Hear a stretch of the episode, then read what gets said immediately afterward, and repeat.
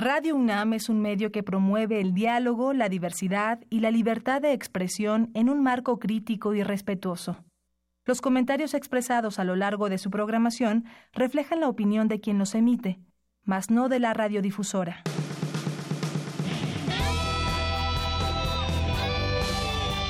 Prisma RU. Relatamos al mundo.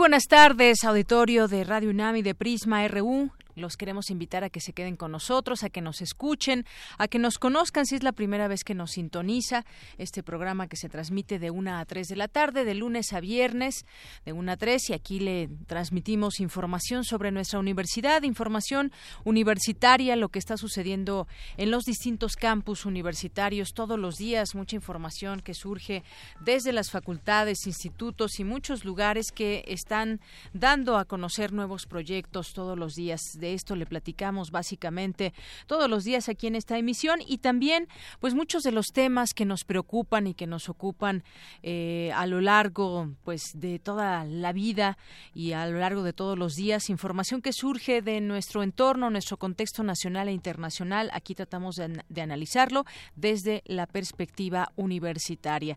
Y bien pues varias cosas que hubo el fin de semana y que bueno pues vale la pena bien invitarles. La Feria Internacional del Libro Infantil y juvenil que inició con temas de migración, resiliencia, inclusión, lenguas originarias, son los ejes que vertebran esta Feria Internacional del Libro Infantil y Juvenil, la número 37, que abrió sus puertas para ofrecer al, público de todas las edades y, bueno, sobre todo centrándose en niños, en jóvenes, para que tengan opción de conocer muchos miles de títulos que hay.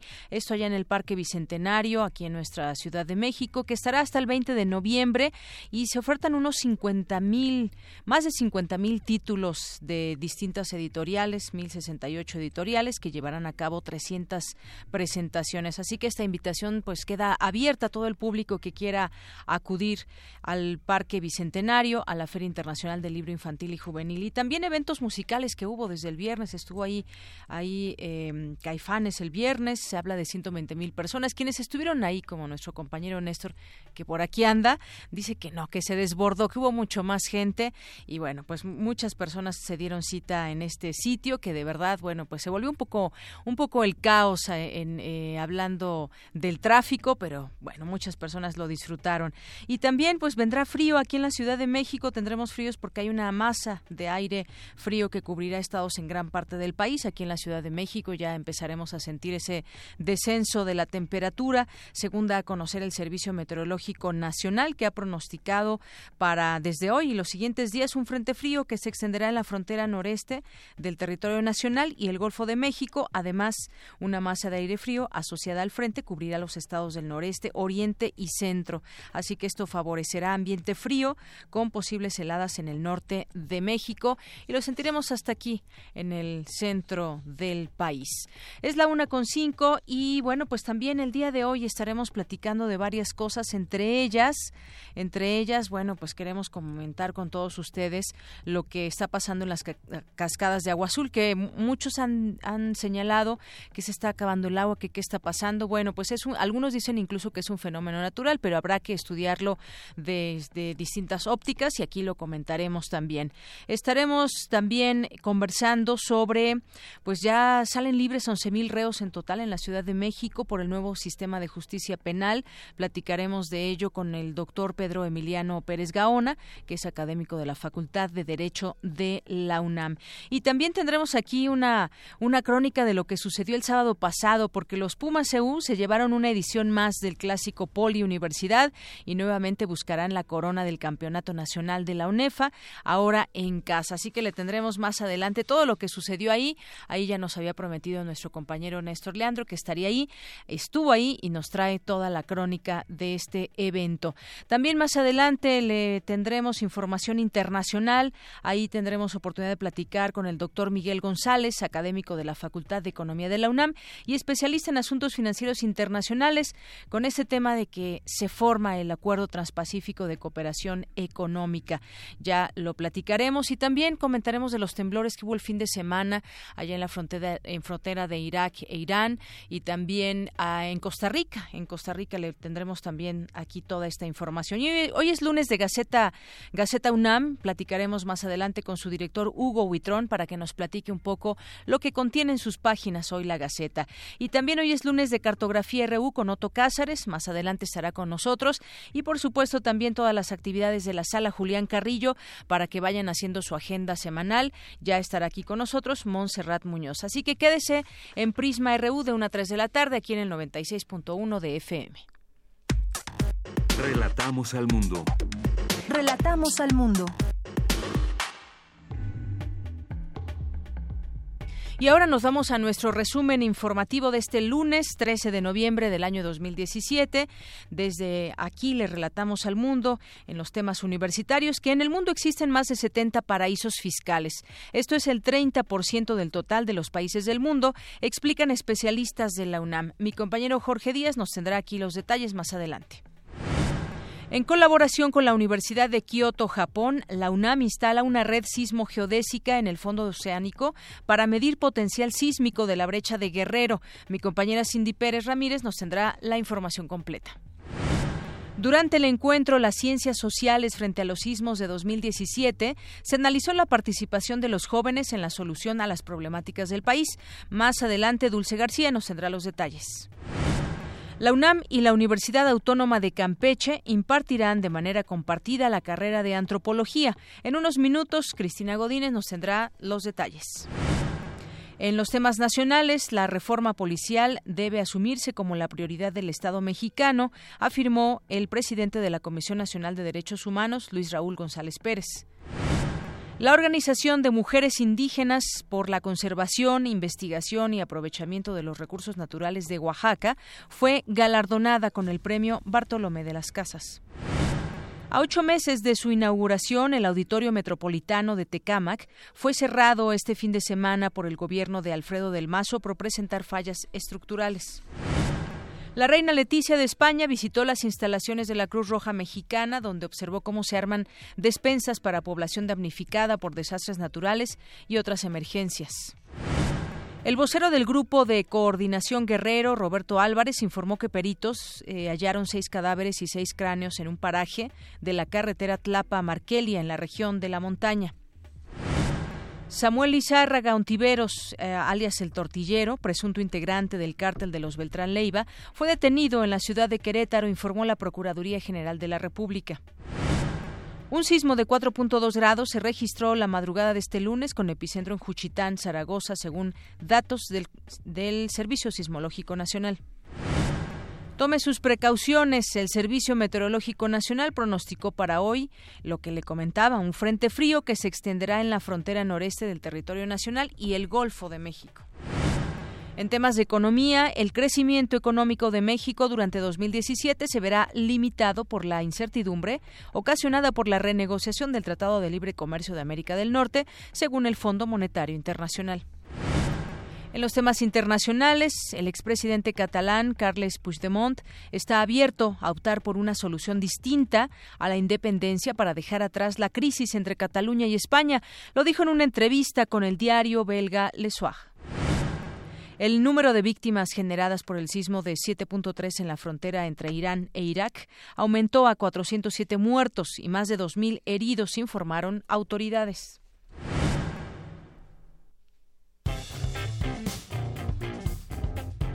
Campus RU. Bien, continuamos o arrancamos más bien con nuestro campus universitario cuando es la una de la tarde con once minutos. Ya se encuentra aquí conmigo Jorge Díaz que nos tiene pues este tema de los paraísos fiscales que hace una semana pues salió esta información. Comentábamos aquí en entrevista qué significa eso de los paraísos fiscales. Pues muchas veces pues no se pagan los impuestos que deberían. Muchos millonarios, pero muy, muy millonarios alrededor del mundo. Cuéntanos, Jorge, muy buenas tardes. ¿Cómo estás, Deyanira? Buenas tardes y la definición tal vez más corta y concreta son países donde te cobran un impuesto muy bajo por depositar dinero que viene de tu país, en este caso mexicano, sí.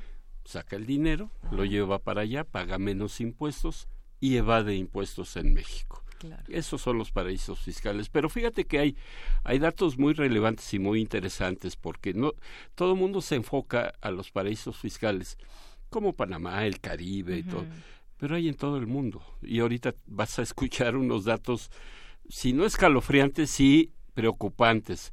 Para empezar, en el año 2015 se registraron 574 mil millones de pesos por evasión fiscal la fuga de capitales hacia los paraísos fiscales en todo el mundo, dijo la doctora Violeta Rodríguez del Villar, académica del Instituto de Investigaciones Económicas de la UNAM. La investigadora dijo de Yanira que de ese total el 75% fue de ingresos por arrendamientos y solo el, el 13% por sueldos de vengados, además por la opacidad en los recursos de esos paraísos fiscales que reciben el dinero y de los cuales no se sabe su origen. Puede ser la venta de refacciones automotrices o puede ser el narcotráfico o puede ser dinero público de algún estado eh, en el Golfo de México, Veracruz concretamente, sin contar el cobro de estos bajos impuestos que te comentaba. Reconoció que en México es difícil saber el origen de estos fondos a pesar del programa de repatriación de capitales que promueve el gobierno, que tampoco le interesa saber de dónde viene ese dinero, dijo la doctora, simplemente que regresen a territorio mexicano. Y aquí hay un dato, el SAT registra que este año hay 417 mil contribuyentes incumplidos, pero son los que pagamos impuestos y hay gente que, que no lo hace, una persona física. Y pero aparte que cada mes te están molestando los de Hacienda, y digo molestando porque a veces los pagas y te siguen ahí enviando Así es. Sin embargo, se enfocan solamente en ellos, dijo la doctora, no en los grandes corporativos. Eh, la recaudación mexicana se encuentra muy, muy concentrada en contribuyentes cautivos, eh, principalmente en asalariados, mientras que los mayores privilegios fiscales están eh, siendo otorgados a las personas con mayores niveles de ingresos.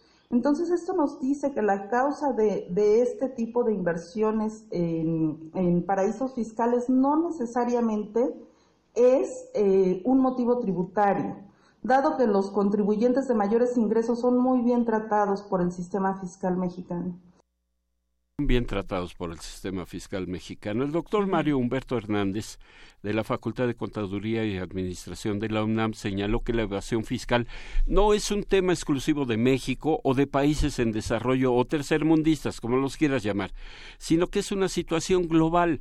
Afirmó que los impuestos son necesarios en cualquier nación para crecer, para desarrollar cualquier país. Lo que pasa es que aquí en México, la población no confía en el destino de ese dinero, de esos impuestos.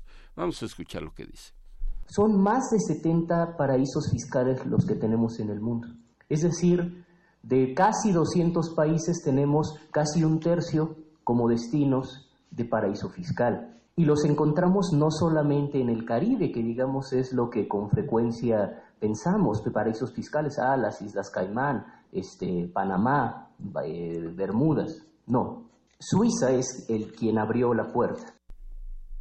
Pero está por ahí, por ejemplo, los estados de Delaware, en Jersey, Malta, eh, algunos eh, países europeos, Suiza por supuesto, en donde son 70 paraísos fiscales en todo el mundo, entonces no es necesario enfocarse o irse nada más a las Islas Caimán, a Bermudas o a Panamá. Hay 70 para escoger.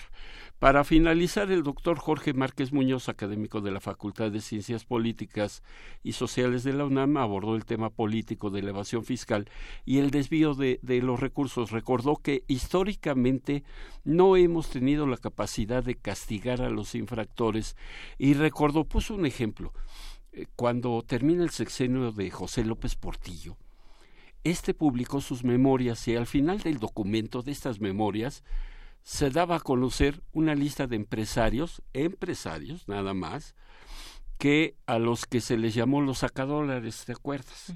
Donde estaban incluidos algunos personajes muy, muy interesantes en aquel momento.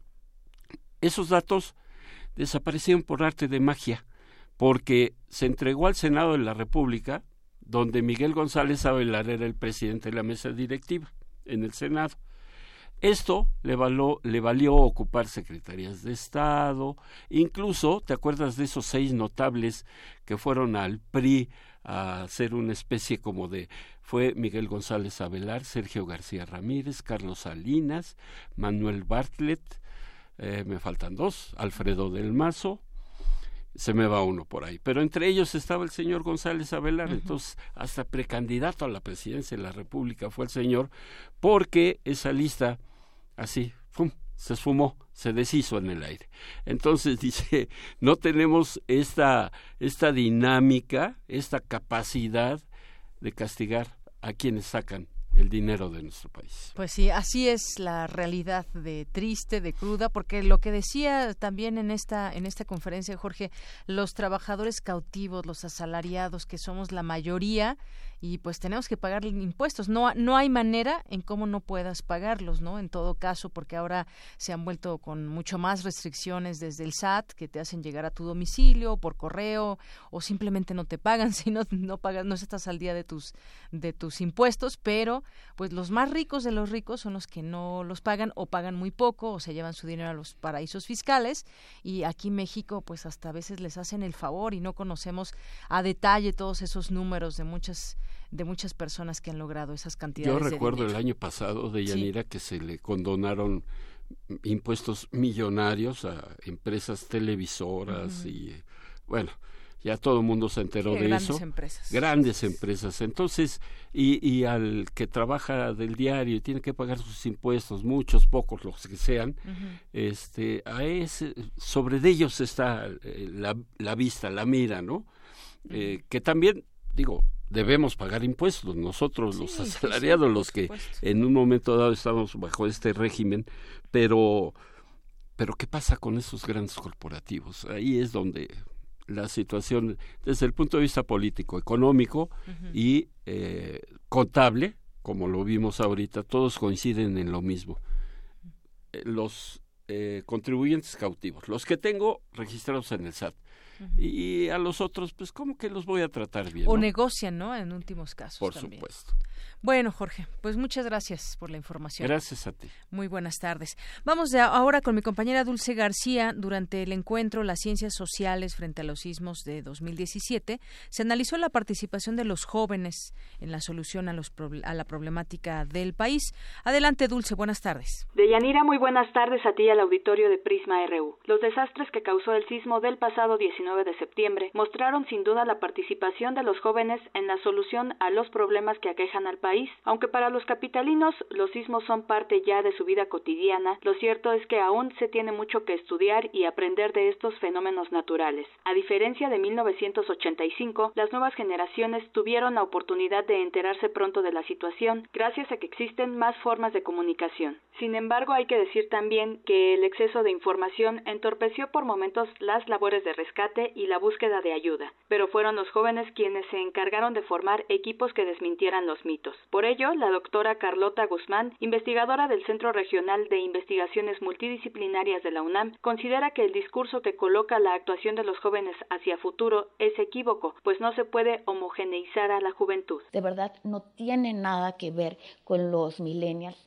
Estos jóvenes viven en redes, pero pagando en cuotas en Coppel su su, celular buscando wifi eh, gratuito. En este, la construcción de este nuevo mito, yo vuelvo a encontrar estas connotaciones generalistas de los jóvenes vuelvo a encontrar esta visión del joven no en su presente y en sus propias condiciones, sino a partir del futuro, se vuelven a colocar esas preguntas desde estas miradas homogeneizantes, en donde se desconoce que cada joven construye su, su, propia experiencia. La académica señaló además que ya se comienza a utilizar la imagen de los jóvenes con miras al próximo año electoral. La primera pregunta que se hace, se empieza a formular es ¿cuáles serán los efectos políticos?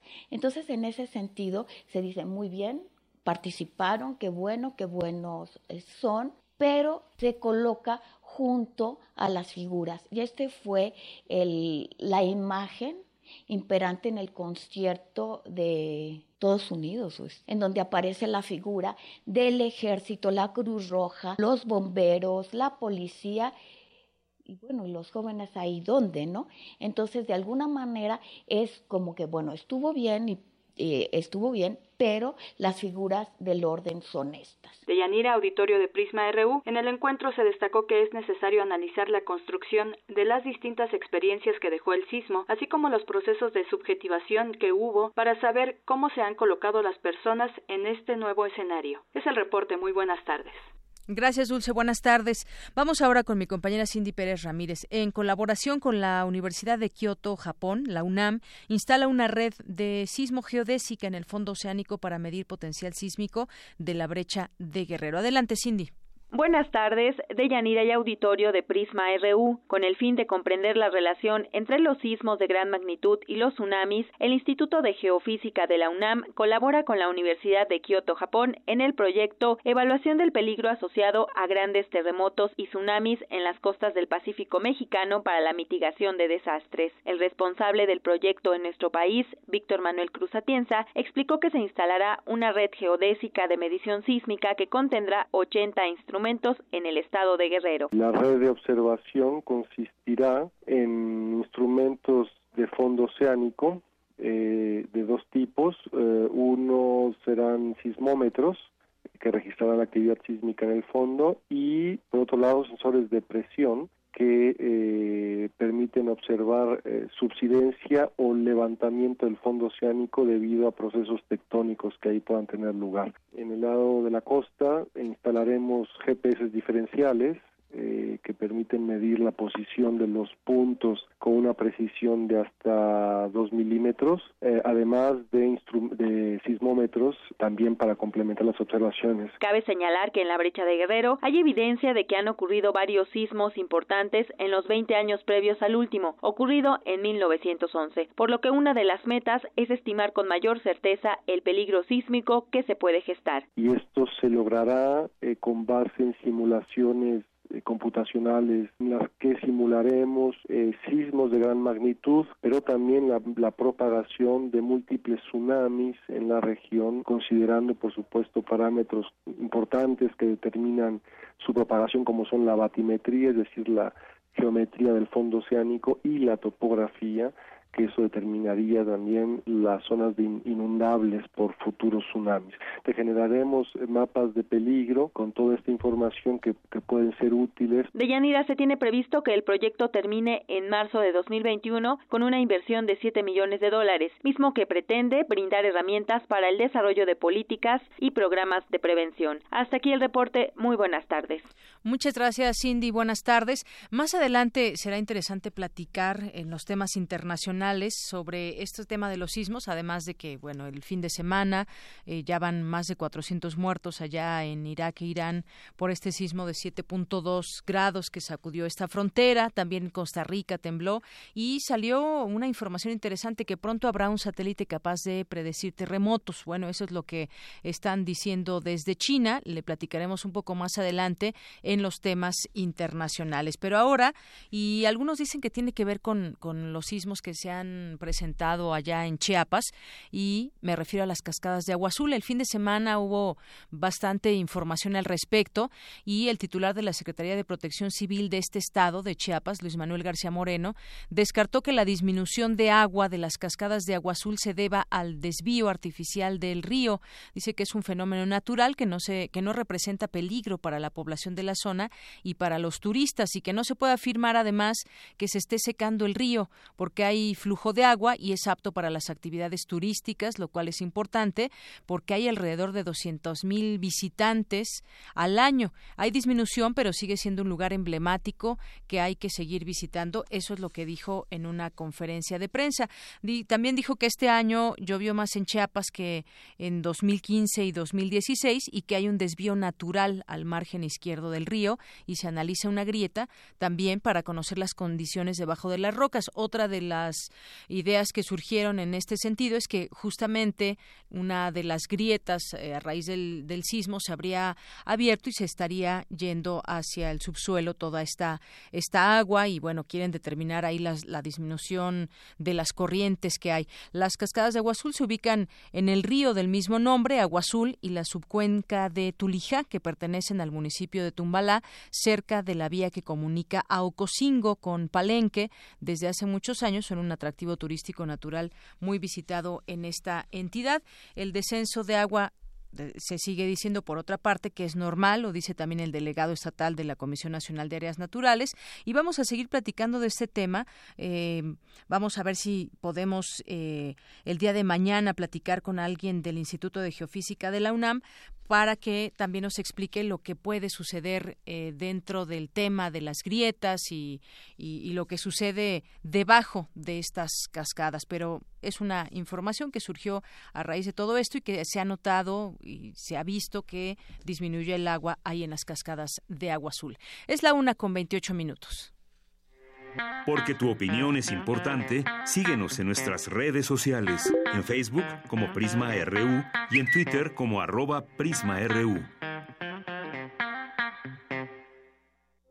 Queremos escuchar tu voz. Nuestro teléfono en cabina es 55 36 43 39. Prisma RU. Relatamos al mundo. Una con 28 minutos y vamos a entrar a algunos de los temas nacionales que nos, nos ocupan y también nos, nos preocupa saber qué sucede después de que tenemos esta cifra de que 11.000, desde 2015, 11.000 reos han sido liberados en la Ciudad de México. este dato lo dio a conocer el propio jefe de gobierno, Miguel Ángel Mancera, y que decía que en 2015 recibió una población de 39.223 reclusos, la cual disminuyó a 28.222 en noviembre de este año. Y de los 11.000 reos liberados, también precisó que aproximadamente 3.500 fueron apresados en un principio por robo con violencia. Es una carga muy fuerte para la ciudad, una presión muy fuerte esta salida. Platiquemos del tema. Ya tengo la línea telefónica al doctor Pedro Emiliano Hernández Gaona, que es académico de la Facultad de Derecho de la UNAM, especialista en sistema penal. ¿Qué tal, doctor? Bienvenido a este espacio de Prisma RU de Radio UNAM. Deyanira, muy buenos, muy buenas tardes. Es un placer estar contigo. Muchas gracias, doctor. Pues quisiéramos platicar de este tema justamente. Si escuchamos en sí la cifra, nos parece mucha y sobre todo cuando han sido en su momento apresados estas personas por robo con violencia. Eh, nos preguntamos desde eh, como ciudadanos si pues estas personas van a tener un seguimiento, eh, se supone que así lo es, un seguimiento de que tienen que estar regresando a firmar y tiene que haber también un seguimiento en pues en sus actividades, de, la manera en cómo se van a reinsertar socialmente de nueva cuenta pues a la actividad laboral. Ok, Deyanira, mira, este, este tema es muy interesante porque, como tú bien sabes, eh, estamos migrando de un sistema tradicional de justicia penal a un sistema oral conocido como eh, acusatorio. En el año en, el año de 2016, muy concretamente el 16 de junio de 2016, se hizo una reforma al Código Nacional de Procedimientos Penales. Y el Código Penal de Procedimientos Penales, en el artículo transitorio número quinto, establecía que podías migrar del sistema tradicional al sistema nuevo, siempre y cuando los delitos no fueran de prisión preventiva oficiosa. Entonces, como muchas personas en el sistema tradicional estaban recluidos en la cárcel por delitos considerados como graves, al, hacerse esta reforma de, de, Yanira, ¿qué sucedió? Empezaron a hacer solicitudes a los órganos jurisdiccionales para poder cambiar su situación del sistema tradicional al sistema nuevo de justicia oral, única y exclusivamente en tratándose de prisión preventiva oficiosa, porque antes se, denominaban delitos graves y ahora se denominan prisión preventiva oficiosa. Entonces, en, el, en, en la Constitución, en el artículo 19 y en el artículo 167, pues obviamente esto, esta prisión preventiva oficiosa disminuye lo que antes eran los delitos graves y permite la salida de muchas personas que anteriormente no podían obtener este beneficio. De ahí, por ejemplo, te quiero poner un ejemplo. En un fraude procesal de, carácter económico, en donde antes era delito grave para el sistema tradicional, para el sistema no, para el sistema nuevo no lo es. Entonces, la persona que estaba en prisión preventiva en el reclusorio le solicitaba al juez, ¿sabes qué? Solicito esta situación porque el Código eh, Nacional me lo permite hacer, de acuerdo al quinto transitorio.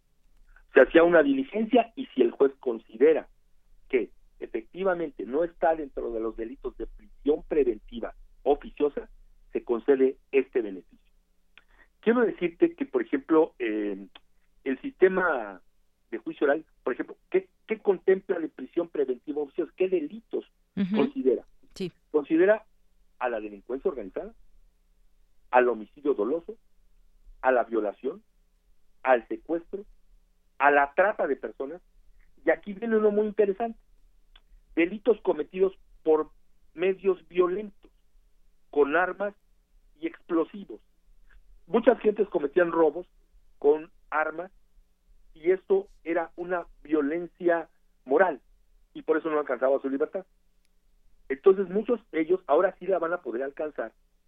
Y es ahí que se estaba señalando que muchas personas, cerca de 11 mil personas, van a, van, a, van a poder tener el beneficio de poder salir de ella. Van a tener ese beneficio y bueno, pues lo que preocupa es que van a ser eh, fuera de si hay un seguimiento estricto de sus actividades. Eh, preocupa un poco esta esta cifra y la manera en cómo pues cómo se ha explicado que todas estas personas saldrían de manera preventiva. Sí. sí, obviamente estas personas al salir tienen que eh, hay, hay, hay requisitos para salir, no nada más van a salir y ya tienen que cubrir una, una figura procesal que son las medidas cautelares.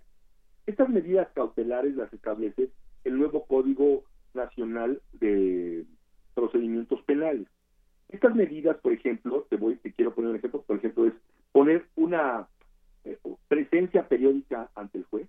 Obviamente tendrán que ir a firmar periódicamente ante el juez. Eh, pueden exhibir una garantía económica, lo que hace ser a la fianza famosa, ¿estamos?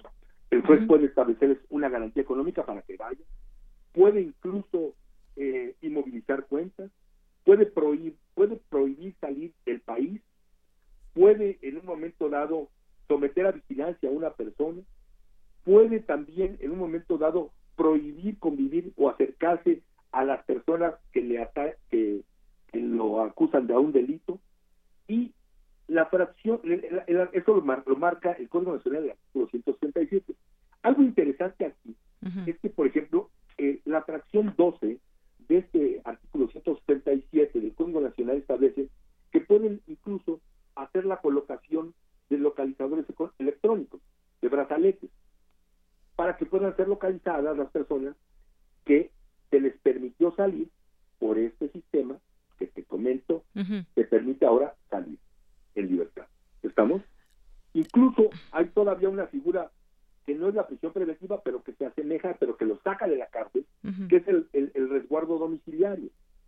También el juez puede decir, ¿sabes qué? En mi particular punto de vista, sí, te saco de la prisión, pero te pongo arraigado en tu casa, obviamente con la vigilancia de una persona.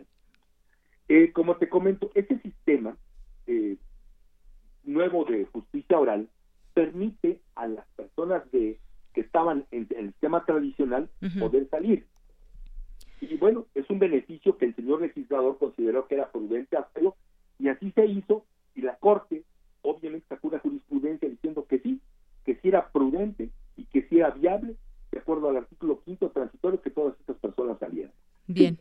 Pues bueno, tratamos de entender justamente esas leyes y cómo, cómo funcionan y si traen pues eh, situaciones positivas o no. Algo que también decía el jefe de gobierno es que pues las cárceles ya estaban muy llenas y que esto va a aliviar para que estén en niveles ópticos, pero debe estar acompañada de una estrategia nacional y un cambio presupuestal. Y ahí se quejaba y criticó que la federación haya hecho recortes en estos rubros y que pues no se puedan concretar estos, estos cambios. Recortan presupuestos puestos de seguridad, pero también liberan reos. Es una crítica que también hace el jefe, el jefe de gobierno capitalino, interesante también en este, en este sentido, porque sí se liberan, se alivia un poco el tema del, número de reos en las cárceles, pero por otra se recorta el presupuesto. ¿Qué opina usted al respecto, bueno, pues, obviamente, pues, ¿qué te puedo decir? En materia de seguridad no se puede recortar el presupuesto, definitivamente, porque como tú has observado, las estadísticas indican que la criminalidad va en alza.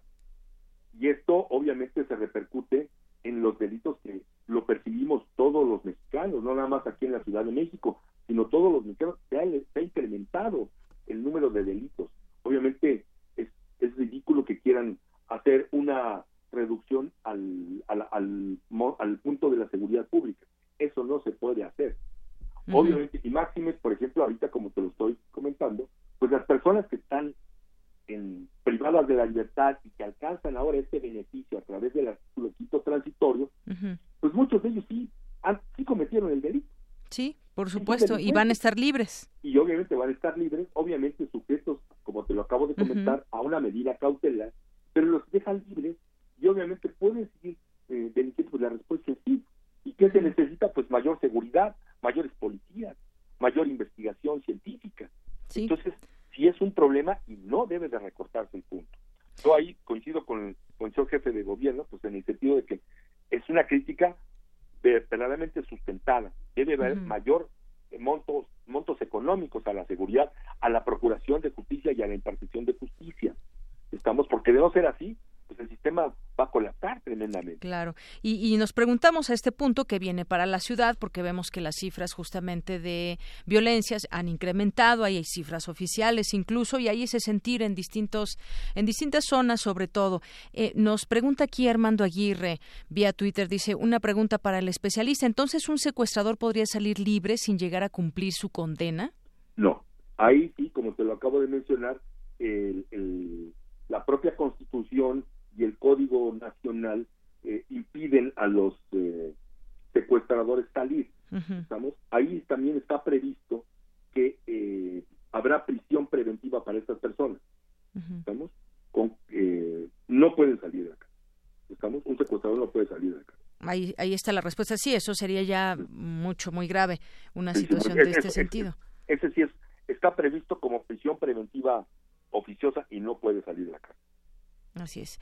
Bueno, pues ahí está el tema. Creo que lo deja bien explicado cómo funciona este nuevo sistema de justicia penal, por qué están saliendo estos reos, lo que está explicando el propio jefe de gobierno capitalino, el seguimiento que se debe dar. Digo, nos gustaría conocer más a detalle justamente cuáles son esas esas medidas, la presencia periódica que tienen que estar regresando a firmar, la presencia ante un juez, la garantía económica. Son varias cosas, pero pues entenderíamos que que esto debería ser suficiente también dentro de eh, la idea de revertir cifras de violencia. El, decir, el que salga no significa que va a haber más violencia o no tendría que significar eso, doctor. Exactamente. Por eso estas medidas cautelares se pensaron precisamente para tratar de evitar que las personas que tuvieran su, su libertad pudieran volver a delinquir, pero obviamente no. No, es, creo que no sean suficientes. Ahí lo que habría que revisar sería una cosa muy importante, los delitos de prisión preventiva oficiosa, que en mi particular punto es una lista. Eh, si tú me permites hacer un comentario muy breve, en el Código Nación, en el Código de Procedimientos Penales del Distrito Federal, no hay una lista, hay una fórmula. Y la fórmula es el término medio aritmético de, la pena. hay términos mínimos y términos máximos. Si tú sumas dos, el mínimo y el máximo, y lo divides entre dos, y te sale cinco años, con cinco años una persona sí alcanza a salir. Con cinco años un día ya no alcanza a salir. A mí me parece que la fórmula es, es espléndida. Sí. La política criminal puede elevar el, el, el, número, puede ser de cinco, de tres, de cuatro, de para arriba, para abajo, pero una fórmula es extraordinariamente buena. Porque luego puede haber puede haber delincuentes, por ejemplo, lo que te comentaba en un fraude de mil millones de dólares de un peculado que van a obtener su libertad. Pueden obtener su libertad. Si no se acredita que hay delincuencia organizada. ¿Estamos? Claro, se tendría que acreditar muy bien todos estos este delitos. muy claro. Sí. Y por ejemplo, algunos de los señores eh, gobernadores que están en este momento eh, siendo juzgados, muy concretamente el de Veracruz, Javier si no se acredita que hay delincuencia organizada y se le detecta que se desvió mil seiscientos millones de pesos o mil, dos mil millones, ¿sabes qué, Deyanira? ¿Puede obtener su libertad? Bajo este sistema, la respuesta es sí. Bien, pues vamos a ver, esto es, es cuestión de tiempo también. Hay que, tener, hay, que, hay que tener cuidado, hay que revisar. Y como te digo, la sugerencia sería para los legisladores que en vez de que exista una lista, exista una fórmula. Esta fórmula, como te digo, eh, sería más justa, ¿estamos? Como lo tenía el, sistema anterior, porque el sistema anterior tenía cosas buenas y cosas malas. Este también tiene cosas buenas y cosas malas que hay que ir ajustando. Y un ajuste que yo creo que se tiene que hacer es precisamente en ese sentido, porque nos podríamos encontrar con una cosa, bueno, como lo que como lo que te acabo de comentar, de que obviamente te defraudaste muchísimo dinero y sabes que como pues, delincuencia organizada quedar libre con todo y el dinero con todo, con todo el dinero claro sujeto a un proceso porque no te exime del proceso porque es como la libertad provisional bajo caución en el sistema anterior, que tienes que llevar un proceso. Estas medidas cautelares no te, no te dicen, ya está libre, no, es para que sigas un proceso. Y, el, y del proceso puede salir condenado la respuesta sí. Y van a ordenar que te escarcelen sí. Ahora agárrame si puedes. Claro. Entonces, y es, y es importante, obviamente, revisar este, este punto, porque como te digo, yo creo que no existe el número de efectivos de policías que puedan abarcar a toda a todo el país y controlar la delincuencia que se está empezando a desatar no nada más en la Ciudad de México sino en todo el país. Claro, en muchos estados, además, específicamente en algunas zonas. En muchos estados, sí. Entonces, hay muchos temas interesantes que, que, tienen que revisarse en conjunto, no pueden ser temas aislados, porque obviamente hay que ver en dónde está afectando a la sociedad. Y por ejemplo, ahorita como me lo comentas, ¿cuánta gente va a salir? Y como te digo, la gran mayoría de ellos sí son. Sí son delincuentes. Sí son delincuentes. Pues ahí está, creo que es muy claro todo esto que nos comenta.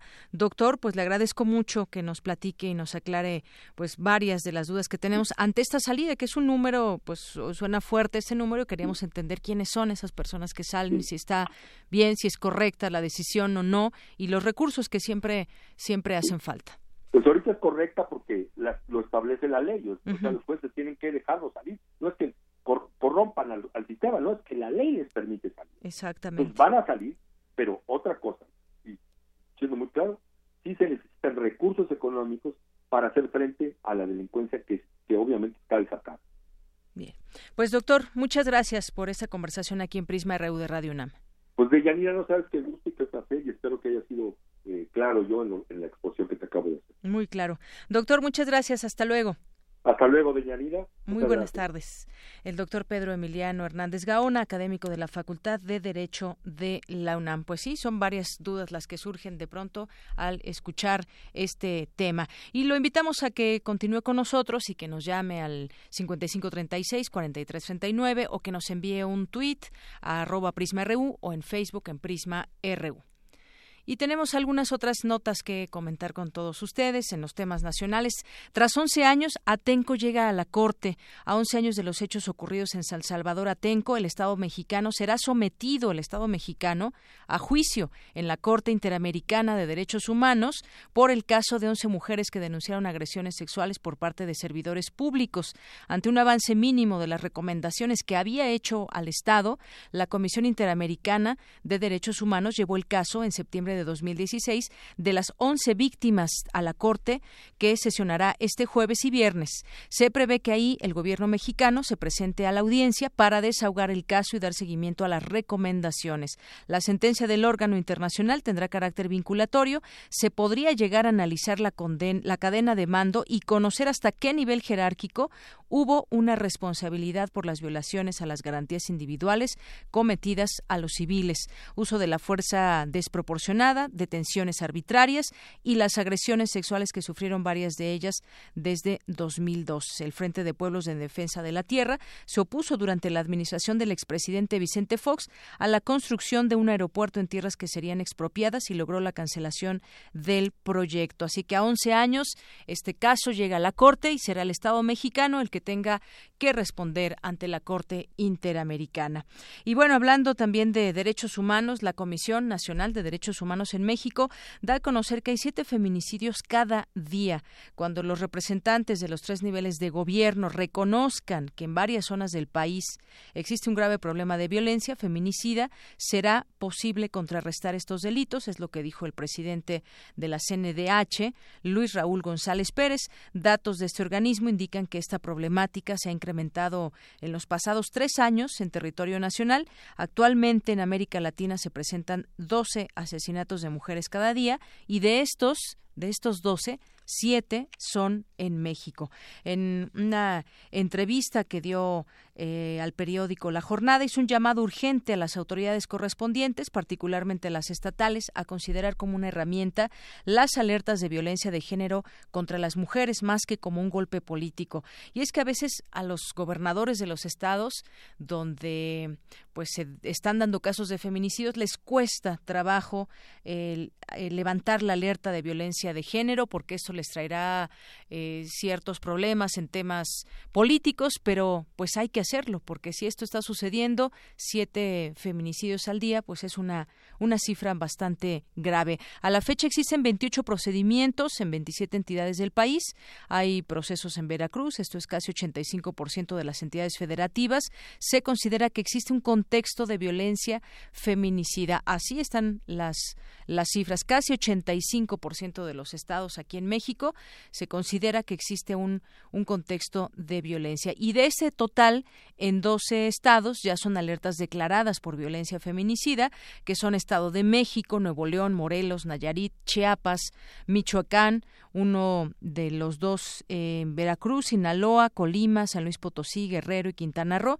Cinco están en plazo de cumplimiento de seis meses, que son Jalisco, Campeche, Zacatecas, eh, Veracruz y Yucatán. Este es un diagnóstico que hace la Comisión de Derechos Humanos sobre el seguimiento a las alertas de género que se presentó hace un par de semanas y agrega que en cuatro entidades, que son Oaxaca, Durango, Coahuila y Ciudad de México, acaban de iniciar los procesos para emitir la y en siete se determinó no declarar la alerta, como son Baja California, Querétaro, Guanajuato, Tlaxcala, Sonora, Puebla y Tabasco.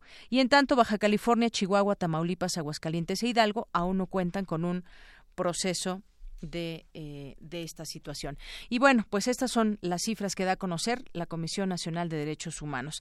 Vamos ahora a otros temas. Eh, vamos a este tema deportivo importante. Aquí le platicábamos el viernes con mi compañero Néstor Leandro acerca de este encuentro que se daría entre Puma CU y el Politécnico, un clásico Poliuniversidad. Y estuvo muy bueno ese partido. Ganaron los Pumas. Y aquí nos tiene la crónica. Adelante, Néstor.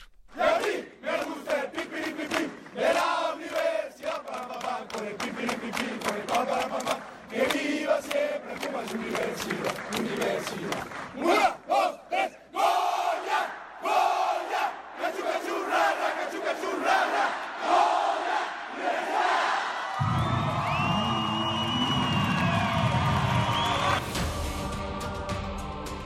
Escenario no podía ser mejor para el duelo más vibrante y añejo del país. Más de 40.000 espectadores se dieron cita en el Estadio Olímpico Universitario para ver que con varias volteretas en el marcador, Pumas CU venció 23-19 a Burros Blancos del Instituto Politécnico Nacional en las semifinales de la Liga Mayor de la UNEFA, para quedarse con el clásico y el pase al duelo por el título ante los auténticos Tigres de la Universidad Autónoma de Nuevo León partido decisivo que lleva repitiendo a sus protagonistas desde 2009. La primera mitad fue muy complicada para Pumas.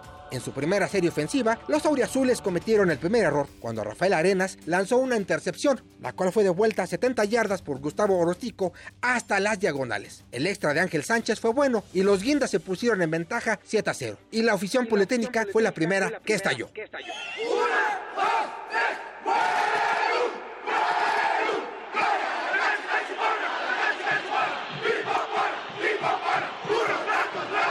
El equipo auriazul del coach Otto Becerril se vio obligado a responder. Aunque Arenas comenzó a mover las cadenas, la defensa de Burros pudo contenerlos, por lo que tuvo que ingresar Siliceo Reyes para el gol de campo y acercar a los locales 7, a 3. En su siguiente posesión, los del Poli fueron obligados a despejar, pero la defensiva bloqueó la patada y los Pumas tuvieron una buena ubicación en busca de la anotación. El mariscal de campo de los Pumas, Arenas, aprovechó y conectó un pase con Oscar de la Concha para darle así la vuelta a la pizarra 7 a 10. Después de una serie ofensiva que se alargó debido a los castigos cometidos por los felinos, Burros sumó tres unidades con un efectivo gol de campo hecho por Ángel Sánchez. Aunque Pumas tuvo la oportunidad de adelantarse de nueva cuenta, los errores volvieron a pasar factura cuando Arenas entregó un ovoide al apoyador Daniel Flores. El regalo fue aprovechado por Burros y antes de terminar la primera mitad, el mariscal de los Burros, Abel García, lanzó un pase largo con su receptor Luis Martínez, quien se quitó un defensivo y corrió hasta las diagonales, aunque fallaron el punto extra. La pizarra estaba 16-10, favorable a los equinos. Con Daniel de Juan Bels a la ofensiva, el equipo azul y oro empató el juego a mitad del tercer cuarto con una recepción de Ricardo Sainz en tercera y 14 por avanzar, pero fallaron, la conversión, de, dos, puntos. Pumas alcanzaba a los burros blancos 16 a 16. Nada para nadie. El último periodo se convirtió en la muerte súbita. La defensiva de Pumas presionó y evitó un daño mayor, pues Burro se conformó con tres puntos pese a una buena serie ofensiva. El marcador se movía 19 a 16 favorable a los guindas. Ahí comenzó la tarea del UNAM por volver al juego. Después de una escapada de 83 yardas de Víctor Hernández, la ofensiva se colocó en la yarda 6. Y dos jugadas después, Oscar Villagrán puso el touchdown con un acarreo corto que pondría a la UNAM a la delantera y sentencia el marcador 23 a 19, manteniendo una racha de 22 años de triunfos sobre los del Politécnico. La afición Puma, celebró, el triunfo de su equipo.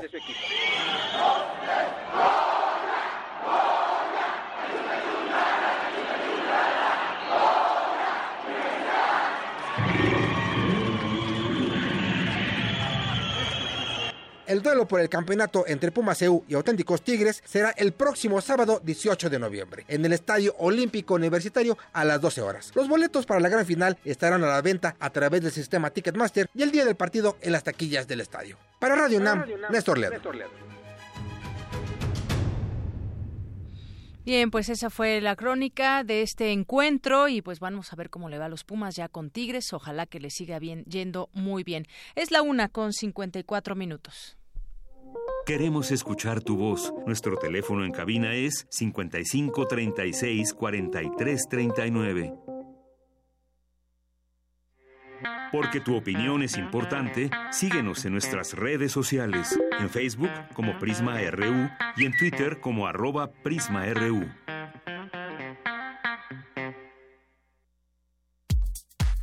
Prisma RU. Relatamos al mundo.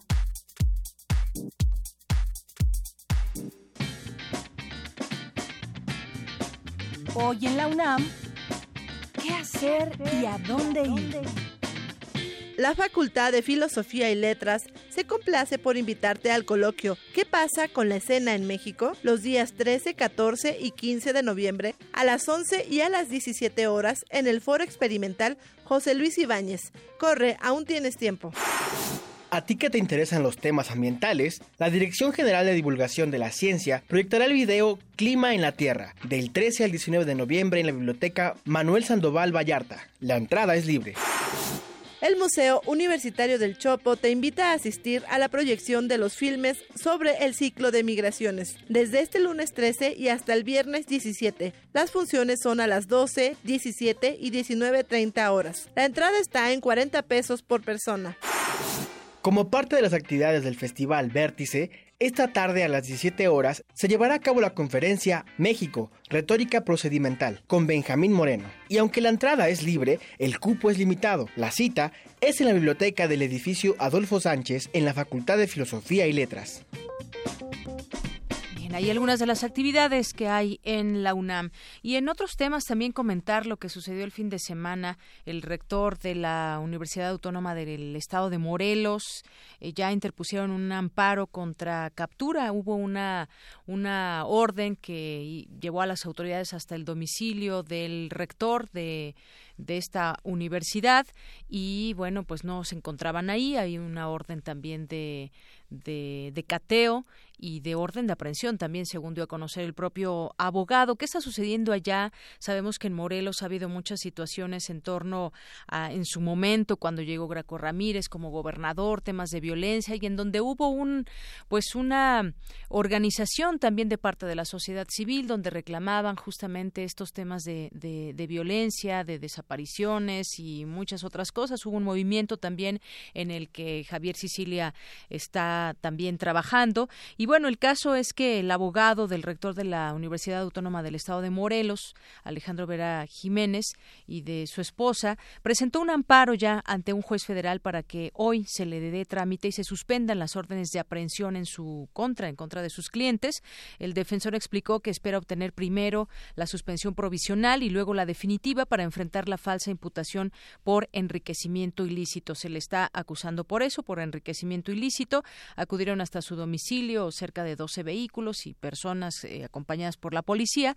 Y bueno, pues el abogado expuso que la Fiscalía especializada para la investigación de hechos de corrupción está siguiendo el mismo camino que cuando fabricó eh, al rector el delito de peculado, proceso penal que se vino abajo a principios de octubre pasado, porque no hubo pruebas para vincularlo y en su momento los fiscales negaron a la defensa el expediente de esa acusación. Así que bueno, hasta ahorita este, está en trámite este amparo y estarían siendo perseguidos por la ley tanto el rector como su esposa. También eh, lo que dice Javier Sicilia es que temen que se que Vera se postule para para gobernador, para algún cargo, es lo que señala, señala y bueno, pues unas 300 personas, alumnos académicos de esta universidad, integrantes del movimiento magisterial de bases, de la Asamblea Permanente de los Pueblos de Morelos y ciudadanos en general, se congregaron ayer en la plaza principal de esta capital de Morelos para eh, solidarizarse con el rector de esta casa de estudios, Alejandro Vera, y exigir al gobernador Graco Ramírez que deje de fabricar delitos y que pare la persecución política y el acoso criminal contra Vera. También demandaron al gobierno federal y en particular al Senado de la República pedir la renuncia del gobernador perredista por todas las violaciones que ha cometido contra el rector y los morelenses. Em, el poeta Javier Sicilia señaló que la orden de aprehensión contra el rector y su esposa, así como el cateo, confirman que ya habían denunciado ante el Senado el pasado 9 de noviembre y bueno, el gobernador Graco Ramírez es un hombre que viola los derechos humanos, es lo que considera Javier Sicilia y que esta persecución se debe a que tiene posibilidades de convertirse en candidato a gobernador. Les parece que en cualquier fórmula ganaría es lo que lo que hay también en torno a este tema. Graco Ramírez busca intervenir en la elección, afirma también uno de los académicos de eh, del psicología ya en esta universidad, que quiere violar la autonomía de la universidad y meter mano en la elección de rector. Eso es lo que está sucediendo también allá en Morelos, que hubo esta, pues esta noticia y hubo también movilizaciones ahí de apoyo al rector. Vamos a hacer un corte en este momento y regresamos con la segunda hora de Prisma RU. De las vistas de Salvador Toscano a la época de oro del celular a, la era digital. Filmoteca UNAM. Sala de exposiciones, acervo y restauración, cine en línea, talleres, hemeroteca. Circuito Mario de la Cueva, frente a la Facultad de Ciencias Políticas y Sociales. Entra a www.filmoteca.unam.mx. En Facebook y Twitter somos Filmoteca UNAM. Ahí encontrarás la oferta visual que tenemos para ti. Filmoteca UNAM. El Tribunal Electoral del Distrito Federal te garantiza, entre otros derechos, votar y ser votado, asociarme libre e individualmente, ejercer mi participación como ciudadano. Para ello, el TEDF resuelve las controversias que plantean ciudadanos, candidatos independientes, partidos y asociaciones políticas, entre otros. Como ves, es una función que el TEDF realiza de manera permanente y para todos. Tribunal Electoral del Distrito Federal por la defensa de tus derechos político-electorales. Exposición Roberto Montenegro, Expresiones del Arte Popular en el Museo del Palacio de Bellas Artes, celebra el 130 aniversario del artista jalisciense con la muestra de su colección de baúles, ollas, exvotos, guajes, máscaras, textiles, juguetes, cerámicas, entre otros objetos. La exhibición revalora las contribuciones de Montenegro a las manifestaciones de la cultura mexicana. La muestra Roberto Montenegro, Expresiones del Arte Popular, se puede visitar en el Museo del Palacio de Bellas Artes.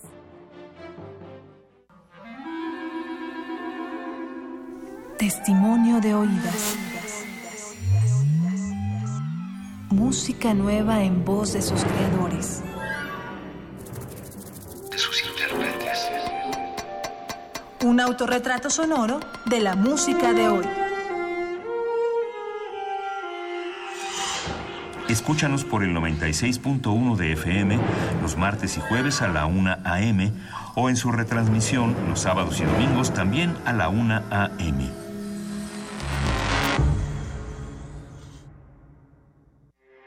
Porque tu opinión es importante, síguenos en nuestras redes sociales, en Facebook como Prisma RU y en Twitter como arroba PrismaRU.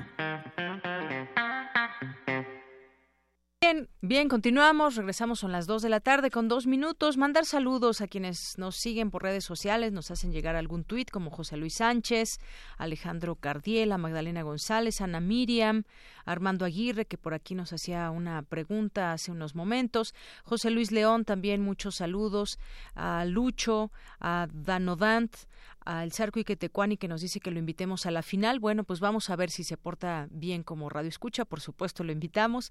¿A quién más le mandamos saludos? A Rocío Cerón, muchas gracias. Y aquí estamos presentes viendo sus, eh, sus tweets o sus llamadas telefónicas para que hagan justamente también sus preguntas, sus comentarios con nosotros.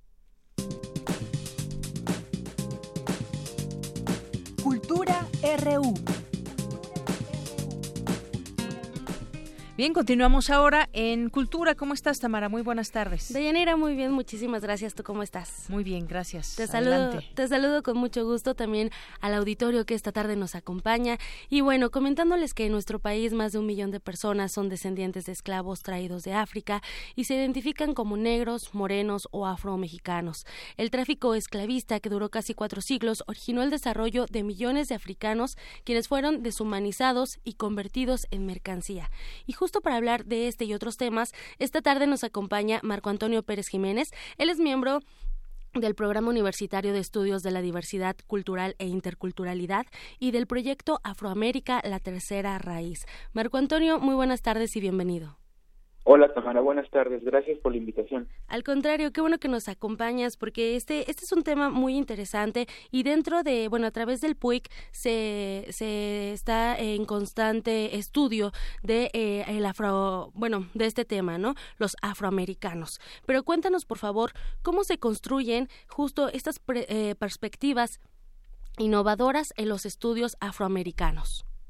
Efectivamente, Tamara, el proyecto universitario de la diversidad cultural y la interculturalidad de la UNAM eh, contiene el, el programa Afroamérica la Tercera Raíz, que es un proyecto coordinado por la doctora Luz María Martínez Montiel y pertenece al, al PUIC desde el 2005.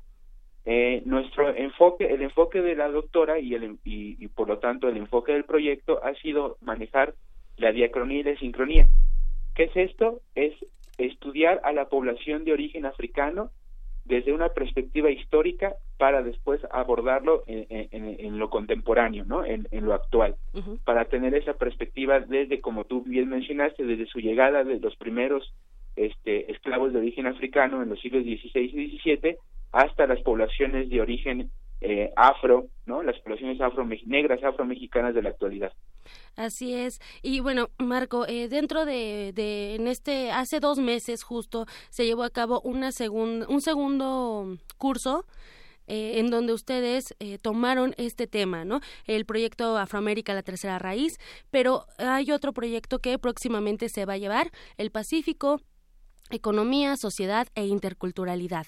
Cuéntanos, por favor, quiénes pueden participar en este curso, eh, cómo, cómo le podemos hacer para, para acudir, cuáles son los requisitos.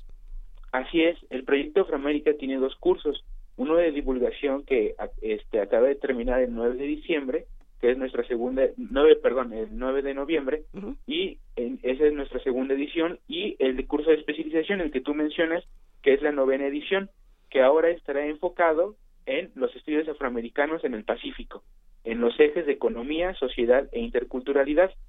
Este curso está principalmente dirigido a aquellos este, profesores, estudiantes e investigadores y público en general que tengan una investigación en desarrollo referente a los temas de la afrodescendencia en México y no, no solo en México sino eh, en Latinoamérica y el Caribe y creemos que el, el, el, el, el Atlántico ha sido sumamente estudiado y el tráfico de esclavos, la interculturalidad por los puertos del Pacífico ha sido un poco olvidada, entonces por eso nos hemos enfocado en este momento a esa parte del, del país, ¿no? De la geográficamente un punto que no ha sido visibilizado.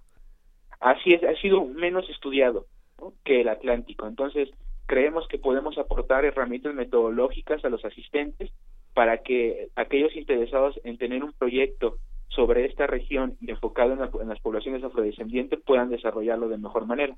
Muy bien. Eh, bueno, este curso se llevará a cabo del 27 de noviembre al 2 de diciembre, de 10 a 2 de la tarde. ¿Hay algún costo del curso?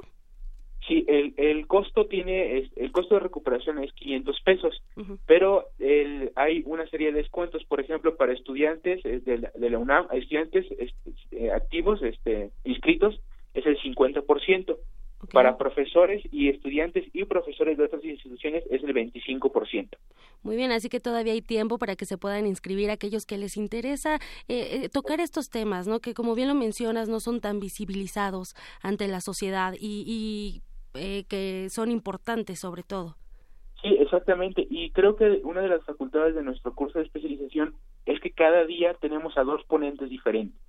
¿no? O sea, son eh, cinco sesiones, de dos sesiones por día, son diez ponentes, y el sábado eh, los asistentes presentarán sus proyectos de investigación y los ponentes las retroalimentaremos para darles nuestra opinión. Excelente, como un tipo de tesis. Así es. un curso así especializado. Y aquellos que, que lo consideren y que se sienten con confianza, pues eh, podemos hacer este ese ejercicio que ha resultado muy productivo en los últimos cursos. Claro, Marco Antonio, eh, en todo caso, para quien no pueda acudir a este curso, hay más opciones, ¿no? ¿Dónde podemos consultar también la revista Afroamérica?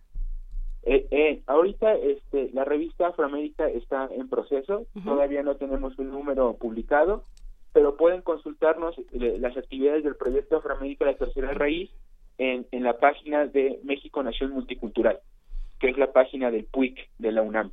Muy bien, Marco Antonio, ya para finalizar, entonces, eh, ya nos contaste el costo del curso, 500 pesos, eh, coordinado bajo, bueno, sí, bajo la batuta de la doctora Luz María Martínez Montiel. Y eh, para los nuestro auditorio, ¿dónde puede acudir para inscribirse a este curso, el Pacífico, Economía, Sociedad e Interculturalidad? Eh, este curso se va a llevar a cabo en el auditorio Arturo Barman de las oficinas del PUICUNAM, que se localizan en Avenida Río de la Magdalena número 100, que es eje 10, la continuación de Copilco, Colonia La Otra Banda, frente a Plaza Loreto. En esas mismas instalaciones está la revista de la universidad y estamos nosotros, el PUIC. Muy bien, entonces también visitar www.nacionmulticultural.unam.mx. Así es. Muy bien, Marco Antonio Pérez Jiménez, muchísimas gracias por acompañarnos y sobre todo por compartirnos la información de este curso eh, que próximamente va a iniciar el 27 de noviembre. Así es, no, agradezco mucho el espacio y les hacemos una cordial invitación para que asistan. Claro que sí, vamos a compartir la información en redes sociales también para que quede más claro el, el asunto y toda la información. Marco Antonio, muchísimas gracias por acompañarnos. Gracias a ustedes. De Yanira, eh, bueno, pues ya ahí tienen también a quien les interese el Pacífico, Economía, Sociedad e Interculturalidad, un proyecto eh, también del PUIC, eh, UNAM, del Programa Universitario Intercultural y bueno, les vamos a compartir la, la, información en redes sociales. Les deseo una excelente tarde. Gracias, Amara. Muy buenas tardes. Queremos escuchar tu voz. Nuestro teléfono en cabina es 55 36 43 39. Prisma RU. Relatamos al mundo. Continuamos dos de la tarde con diez minutos. Vamos ahora a dar paso a más información universitaria. La UNAM y la Universidad Autónoma de Campeche impartirán de manera compartida la carrera en antropología. Cuéntanos, Cristina. Buenas tardes. De Yanira Auditorio de Prisma RU, el doctor Enrique Graue, rector de la UNAM, y el licenciado Gerardo Montero Pérez, rector de la Universidad Autónoma de Campeche, firmaron un convenio para impartir la carrera en antropología. Se trata de una carrera compartida que empezará el próximo año. Escuchemos al doctor Enrique Graue. La aspiración que el rector Montero y yo tenemos es que esté una licenciatura compartida plenamente, compartida completamente, aspirar a la doble titulación, donde un joven que estudie antropología lleve el título de ambas universidades. Hay que señalar que la licenciatura en antropología se ofrece en la Facultad de Ciencias Políticas y Sociales de la UNAM y cuenta con el respaldo del Instituto de Investigaciones Antropológicas, el Instituto de Investigaciones Filológicas, el Centro Peninsular en Humanidades y en Ciencias Sociales y el Centro de Investigaciones Multidisciplinarias sobre Chiapas y la frontera sur. De acuerdo con el convenio, los alumnos interesados deberán ser estudiantes regulares, con promedio mínimo de 8 y haber cubierto el 45% de los créditos en el plan de estudios de su universidad de origen, además de cumplir con los requisitos que se establezcan en el programa de licenciatura compartida. Las universidades enviarán las listas de los candidatos y la Casa de Estudios receptora decidirá la admisión. En el mismo acto fue renovado un convenio general para fomentar el intercambio de estudiantes de licenciatura y de posgrado, así como para desarrollar proyectos conjuntos de investigación, organizar conferencias, simposios y programas académicos. Deyanira, hasta aquí mi reporte. Buenas tardes. Gracias, Cristina. Muy buenas tardes. Vamos ahora con Cindy Pérez Ramírez, que nos tiene información sobre la situación interna de los partidos políticos afecta el sistema político nacional.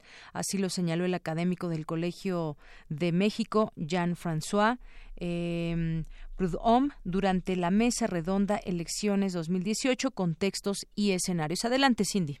Muy buenas tardes, de Yanira y Auditorio de Prisma RU. Te saludo con mucho gusto desde la Facultad de Ciencias Políticas y Sociales de la UNAM, en donde se llevó a cabo la mesa redonda Elecciones 2018, Contextos y Escenarios, en la cual el académico del Colegio de México, Jean-François Prudhomme, señaló que la situación interna de los partidos tiene consecuencias sobre el sistema político. Que quieran decir que Morena no es el producto de una escisión del PRD, sino que es un nuevo movimiento social.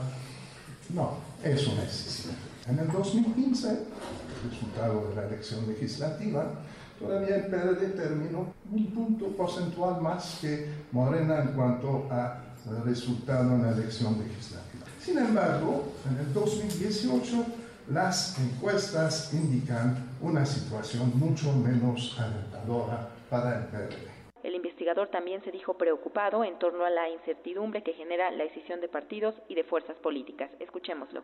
Ese famoso, y voy a regresar sobre ese tema, sistema que se articuló en torno a tres grandes partidos, PAN, PRI, PRD, y a una serie de pequeñas formaciones políticas.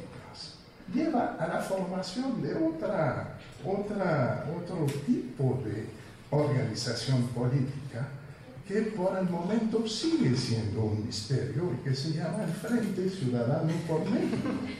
Bueno, es una fórmula que ha funcionado en elecciones estatales, pero cuya viabilidad queda por ser probada a nivel nacional.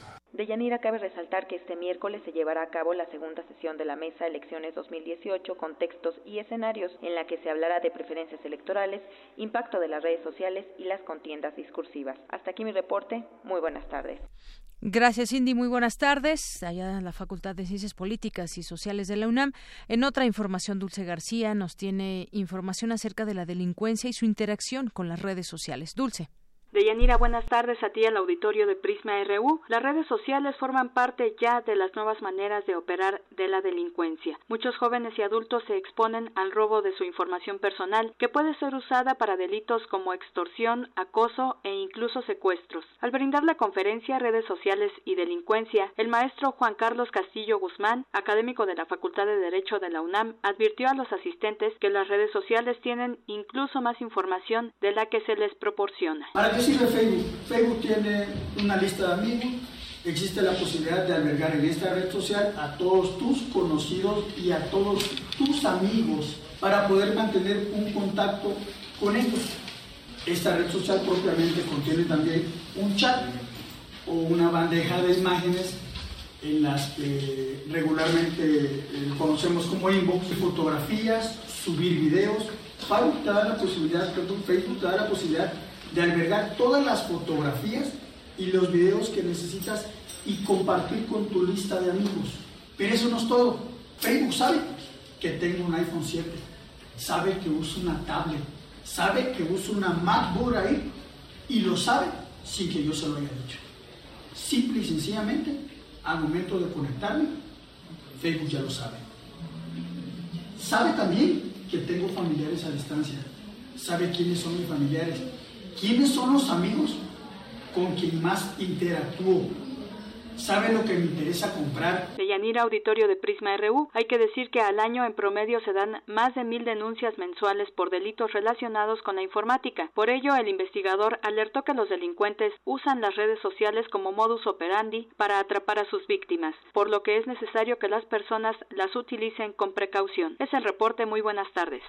Gracias, Dulce. Muy buenas tardes. Son las dos con diecisiete minutos. Pues sí, el tema de las redes sociales también tiene mucho que ver cuando muchos de los criminales investigan a través justamente de las redes sociales y se pueden encontrar muchas cosas si no tenemos pues los candados adecuados para nuestra información.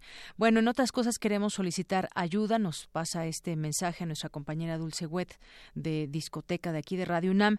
Eh, nos pide la maestra Eunice, Eunice, Padilla, que es clavecinista y maestra de tiempo completo de la Facultad de Música, el hermano del maestro Luis Mayagoitia, necesita dos donadores de sangre, de preferencia o positiva, quien pueda presentarse a la brevedad en el banco de sangre del hospital HMG Coyoacán, en calle Árbol del Fuego, entrando por División del Norte, con una identificación del INE, en buen estado físico. Si tiene cualquier duda, está el teléfono que pone a disposición el maestro Luis Mayagoite, que es el 5523 30 1289. Se pagaría el taxi de ida y vuelta. Urge mucho y les pedimos esta ayuda. El maestro eh, enfermo es Fernando Mayagoitia, que es hermano del maestro Luis Mayagoitia. Así que dos donadores de sangre estamos solicitando a través de este, de este medio y de preferencia sangre o positivo. Ahí en el hospital HMG de Coyoacán, en calle Árbol del Fuego, entrando por División del Norte. Urge. Muchas gracias. Son las dos con dieciocho minutos. Prisma RU. Relatamos al mundo.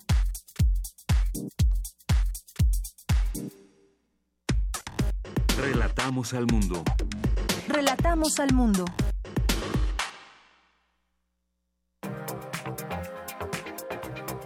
Internacional RU.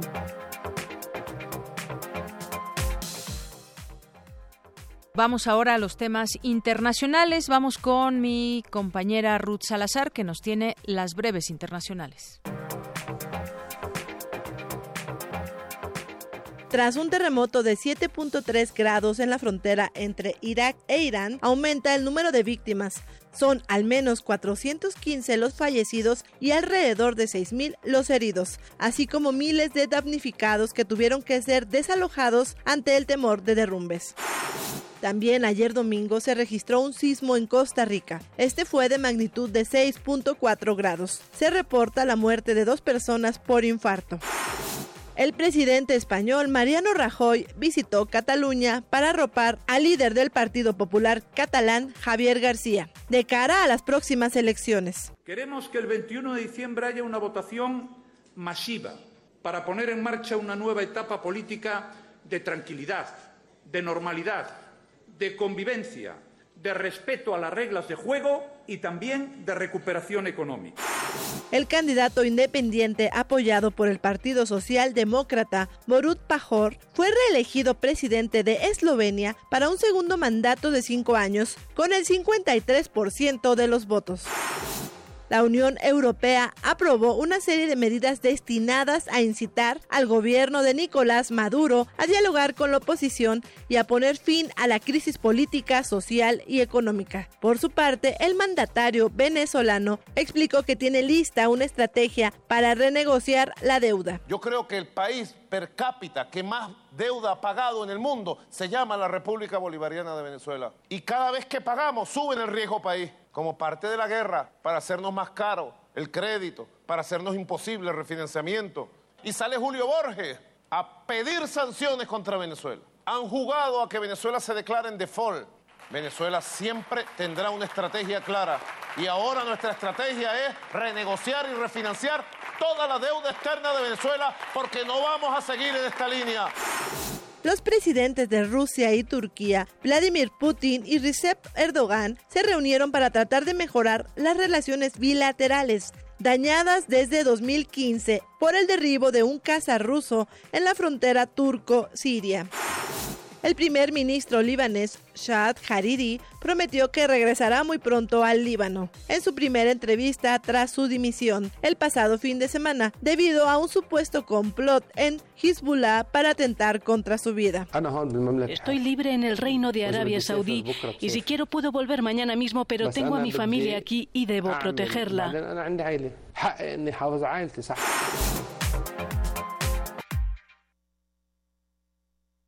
Dos de la tarde con 21 minutos y vamos a continuar con estos temas internacionales. Hemos elegido para hoy platicar pues lo que sucedió el sábado pasado los países de Asia Pacífico que sientan las bases para un TTP pero sin Estados Unidos.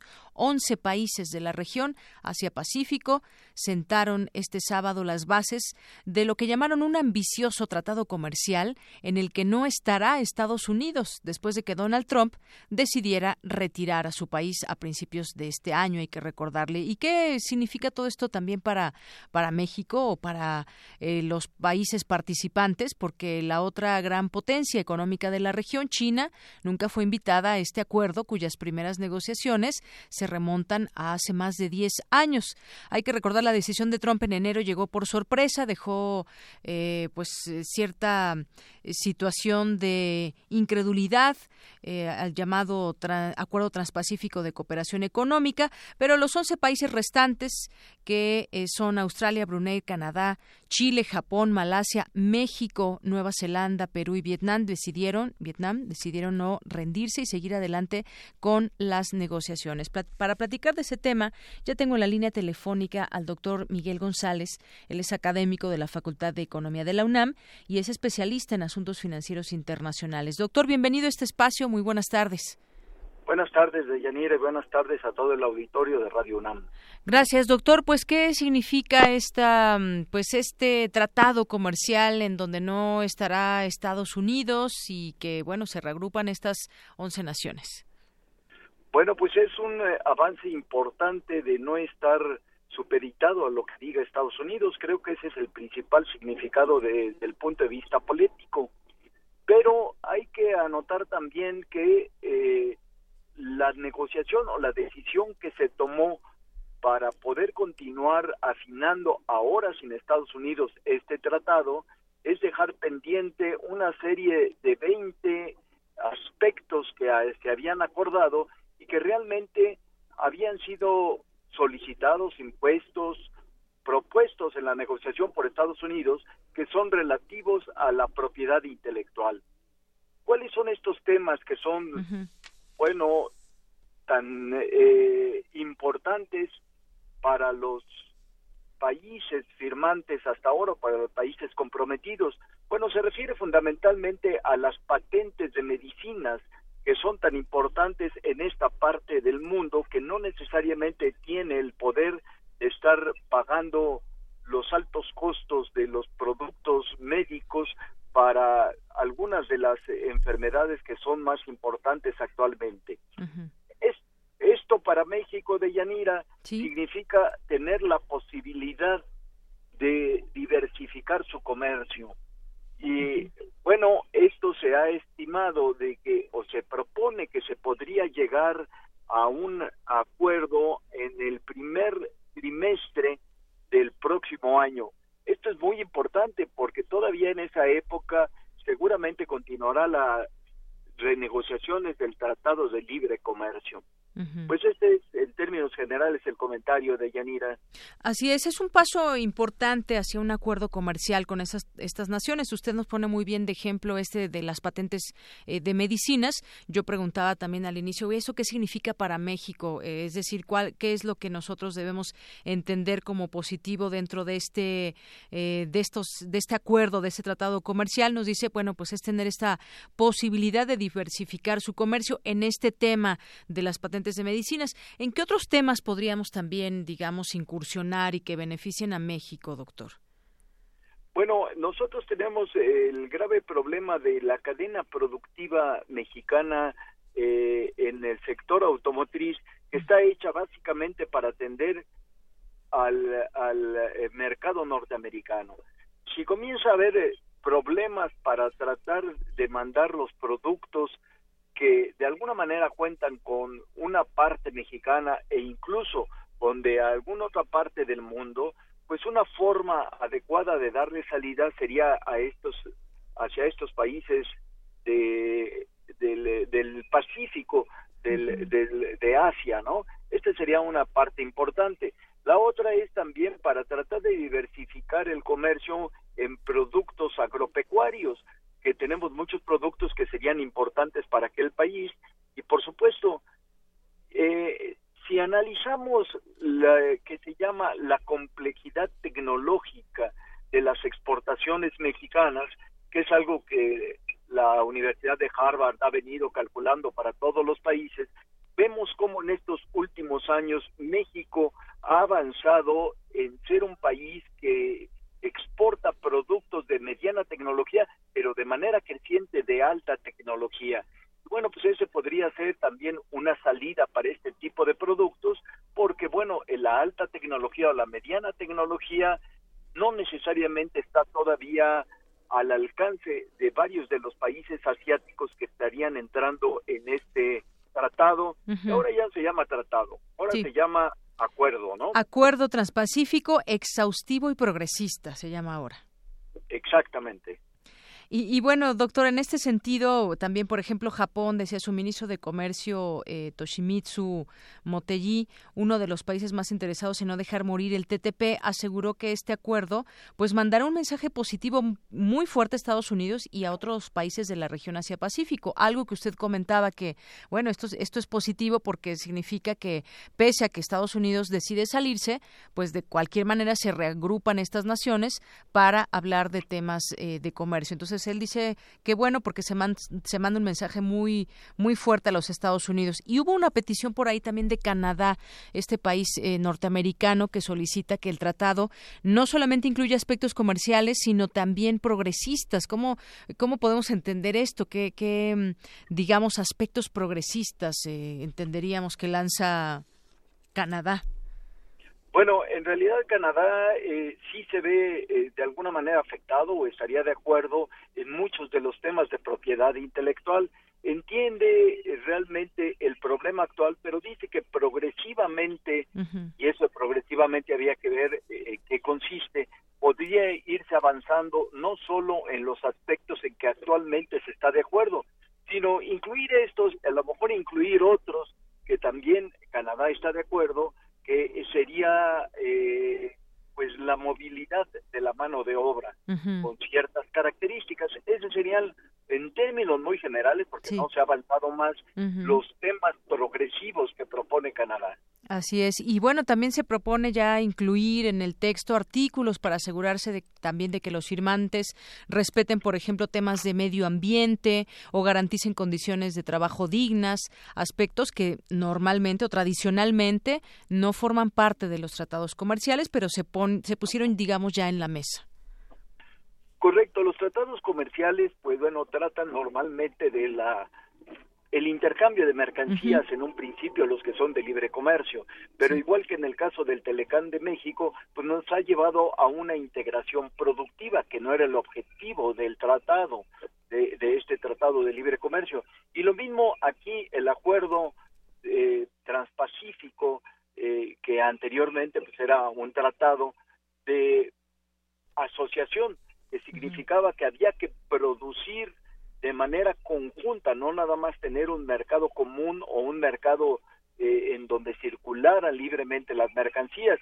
Y ahora pues se está abriendo o se está conservando ese espíritu de decir que no solo debe de referirse a los temas de carácter comercial, sino algunos otros que implican parte de la producción, como son los protección a las condiciones laborales y el otro tema que es protección también al ambiente, que es muy importante y el cual no se había incluido eh, porque Estados Unidos tiene una cierta resistencia a tratar de pues evitar eh, eh, que para ellos es tan importante la industria que trabaja con combustibles fósiles. Así es, bueno, pues eso es un tema interesante que ahora, pues digo, el que se hable de ello es, es importante, medio ambiente, las condiciones de trabajo, y bueno, pues ya iremos viendo también cómo se va adecuando a todas estas eh, ideas, propuestas que se sentaron el, el sábado para continuar con este ahora acuerdo transpacífico exhaustivo y progresista. Doctor, pues muchas gracias que nos comparte su punto de vista, su análisis sobre lo que sucedió el sábado con estas 11 naciones. Cómo no, con mucho gusto, de Deyanira. Gracias, hasta luego. Hasta luego.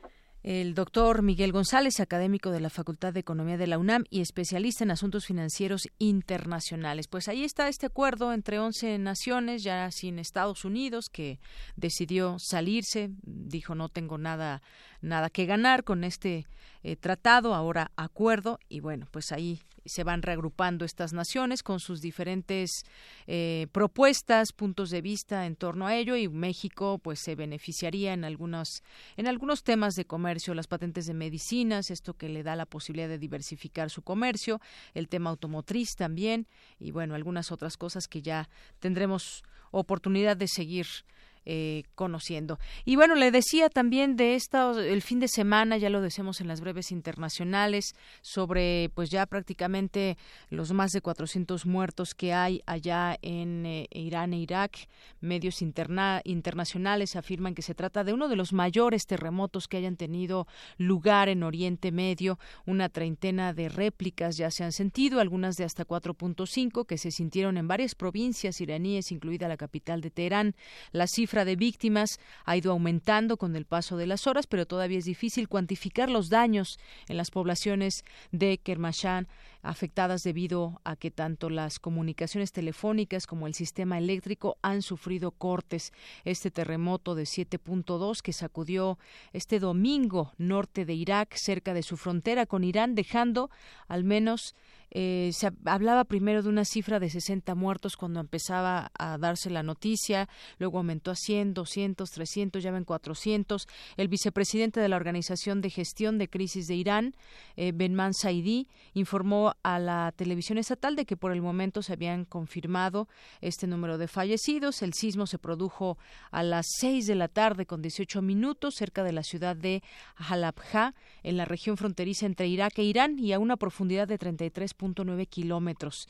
En redes sociales, algunos usuarios señalaron que el temblor también se sintió en Kuwait y Líbano, una de las zonas más afectadas de Darbandicán, donde se registraron algunos destrozos. Y bueno, pues también eh, hubo otro temblor allá en Costa Rica, al menos tres personas murieron en Costa Rica por problemas cardíacos por un sismo de 6.5 grados de magnitud en la escala de Richter que sacudió en la noche de este domingo a gran parte del territorio costarricense, informaron fuentes oficiales la gubernamental eh, Comisión Nacional de Emergencias confirmó en un comunicado que tres personas fallecieron por infartos de miocardio coincidentes con el fenómeno. Dos de ellas en Jacó, balneario en el sector central del litoral costarricense sobre el Océano Pacífico. Y en este marco se da a conocer una información donde dice que a pesar de su tradicional enfrentamiento político, China y Taiwán han alcanzado un acuerdo para cooperar en un satélite de detección de ondas electromagnéticas que pueda predecir terremotos. El satélite será lanzado el próximo año dentro de un proyecto conjunto al que no se había dado eh, visibilidad hasta que lo publicó el diario hongkonés South China Morning Post. Algunos terremotos generan anomalías electromagnéticas dice algunos, no todos, antes de ocurrir estas anomalías electromagnéticas y ese proyecto intentará detectar esos fenómenos para intentar predecir los sismos, un fenómeno que afecta con regularidad y gravedad tanto a China como a Taiwán. Esta cooperación entre Pekín, y Taipei es un hito, más aún teniendo en cuenta la actual mala relación política tras la llegada al poder el año pasado de la actual presidenta taiwanesa Tsai Ing-wen de un partido independentista, lo que hizo que China congelara buena parte de sus relaciones con la isla. Pero bueno, vamos a ir conociendo más de este satélite capaz de predecir terremotos a través de las anomalías que se generan, las anomalías, anomalías electromagnéticas que se generan antes de que ocurran los temblores. Prisma RU. Relatamos al mundo.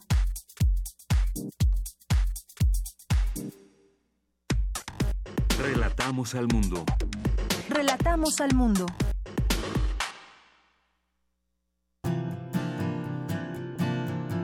Gaceta UNAM.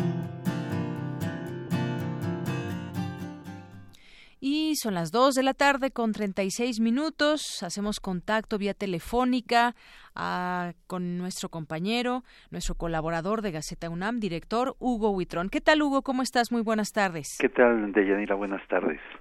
Pues aquí viendo la, la, la, Gaceta, su portada, un manual, un manual para autoconstruir, ayuda para mejorar y hacer casas más seguras y baratas. Cuéntanos de esta nota, Hugo.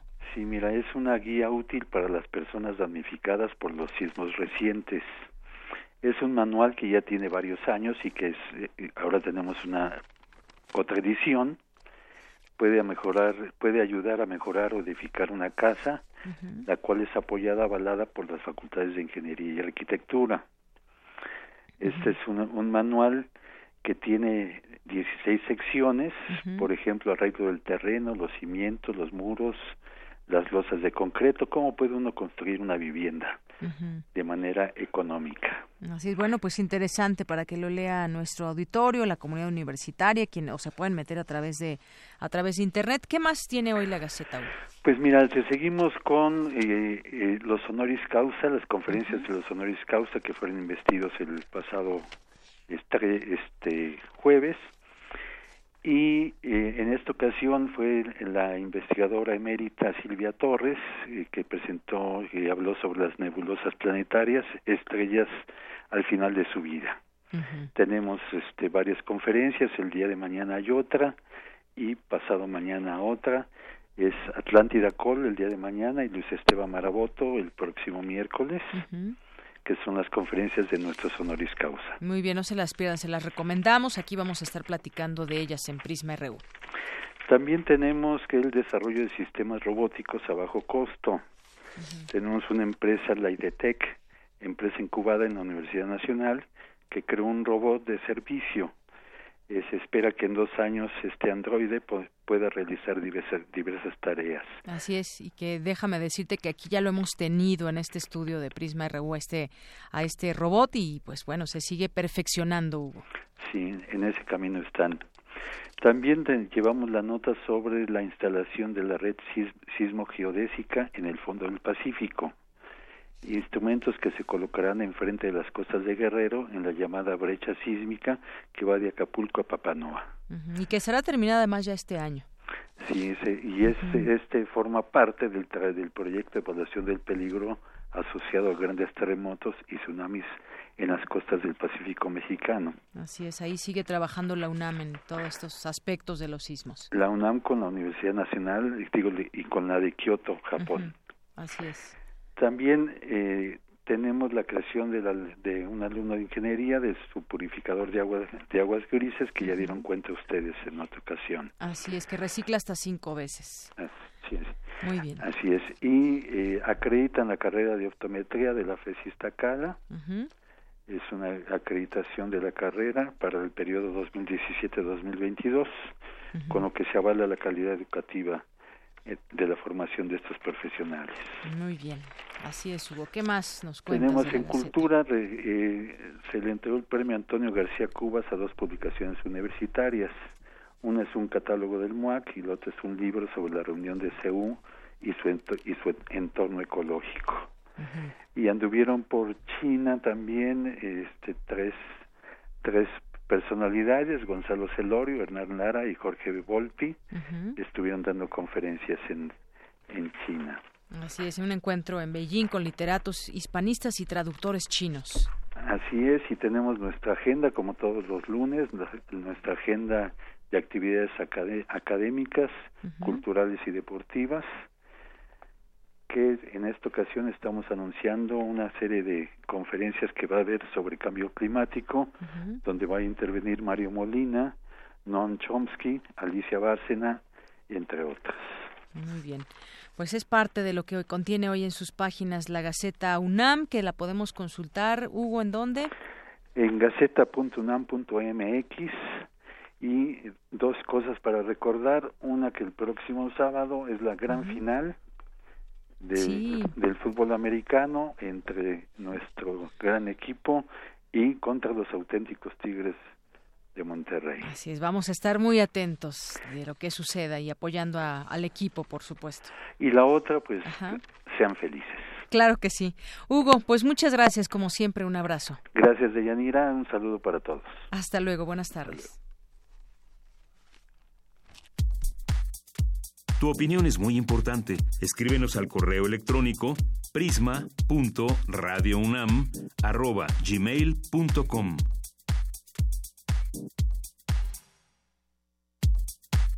Prisma RU. Relatamos al mundo.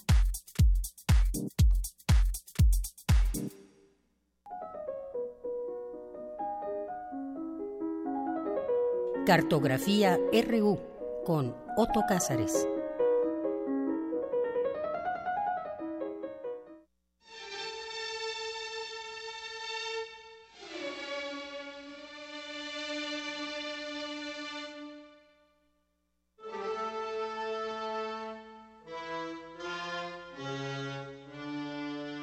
Otto Cázares, ¿cómo estás? Estoy muy bien, estoy Bienvenido muy a esta cartografía.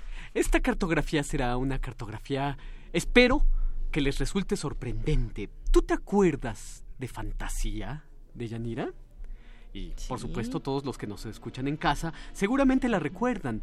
Y yo les pregunto, ¿no vienen a sus oídos las notas dulces del cascanueces de Tchaikovsky o de la danza de las horas de Ponchielli y no se les agolpan inmediatamente imágenes en la cabeza de hipopótamos y de cocodrilos bailando como Nijinsky o como Nureyev? Por supuesto. bueno, precisamente el 13 de noviembre de 1940 se estrenó en los cines el largometraje Fantasía de Walt Disney. Hace 77 años se celebraron las nupcias entre la alta cultura y la cultura popular con este apretón de manos que se dan a contraluz Mickey Mouse y el director de orquesta Leopold Stokowski. Tomo la oportunidad por los cabellos de hablar de Walt Disney y de los 77 años de fantasía, ahora que mucha gente está muy enojada con Walt Disney por eh, Coco, la última eh, película, y por supuesto por todo lo que hay de reprochable en Walt Disney. Por supuesto que muchos deben estar eh, sorprendidos para, por la elección de mi tema. Desde luego, Walt Disney es el gran fascista de los medios de comunicación, más malévolo aún cuanto que a su reclutamiento ideológico total, eh, se da con un tratamiento aparentemente inofensivo y se da durante la infancia. Lo que la documentalista alemana Leni Riefenstahl hizo con el triunfo de la voluntad, la propaganda grandilocuente del nazismo. Walt Disney lo hizo con las campañas bélicas estadounidenses de la Segunda Guerra Mundial, con Corea y posteriormente con la carrera espacial en la Guerra Fría. Pero a Leni Riefenstahl parece exonerársela en la misma medida en que ciertos sectores latinoamericanos parecen denostar las producciones de Disney. Sí, desde luego, no hay que olvidar que Disney fue el mejor instrumento de la publicidad bélica, fue el mejor instrumento de la propaganda capitalista, el instrumento de la canonicidad de las tipologías anglosajonas, en la formación de un ideal de belleza, la denostación de la homosexualidad en nombre del protestantismo y del republicanismo, la familia entendida como una edulcoración de los relatos clásicos infantiles, la chabacanería, cuando no los acercamientos gasmoños a los temas eróticos y a las novelas familiares, la verdadera invención nefasta, desde luego, profundamente deleznable del corporativismo, la explotación de los artistas, la invasión de la sensibilidad desde la ideología de derechas, el imperialismo, la visión benevolente con otras culturas, pero nunca comprensiva, es decir, la visión del turista que solamente llega a contaminar bosques y playas, esa es la sensibilidad con los pueblos, eh, los otros pueblos de los que habla Walt Disney, en fin, que después de decir todo esto, tengo que confesarlo, yo admiro a este personaje perverso y mal y carismático que fue Walt Disney. ¿Cómo lo admiró José Revueltas? ¿Cómo lo admiró con desconfianza ceñuda y admirada Philip Glass, por ejemplo, que acaba de dedicar una de sus más recientes trabajos operísticos a este personaje. Walt Disney, desde luego, es el inventor de América, junto con el Destino Manifiesto y las escrituras del Poor Richard de Benjamin Franklin.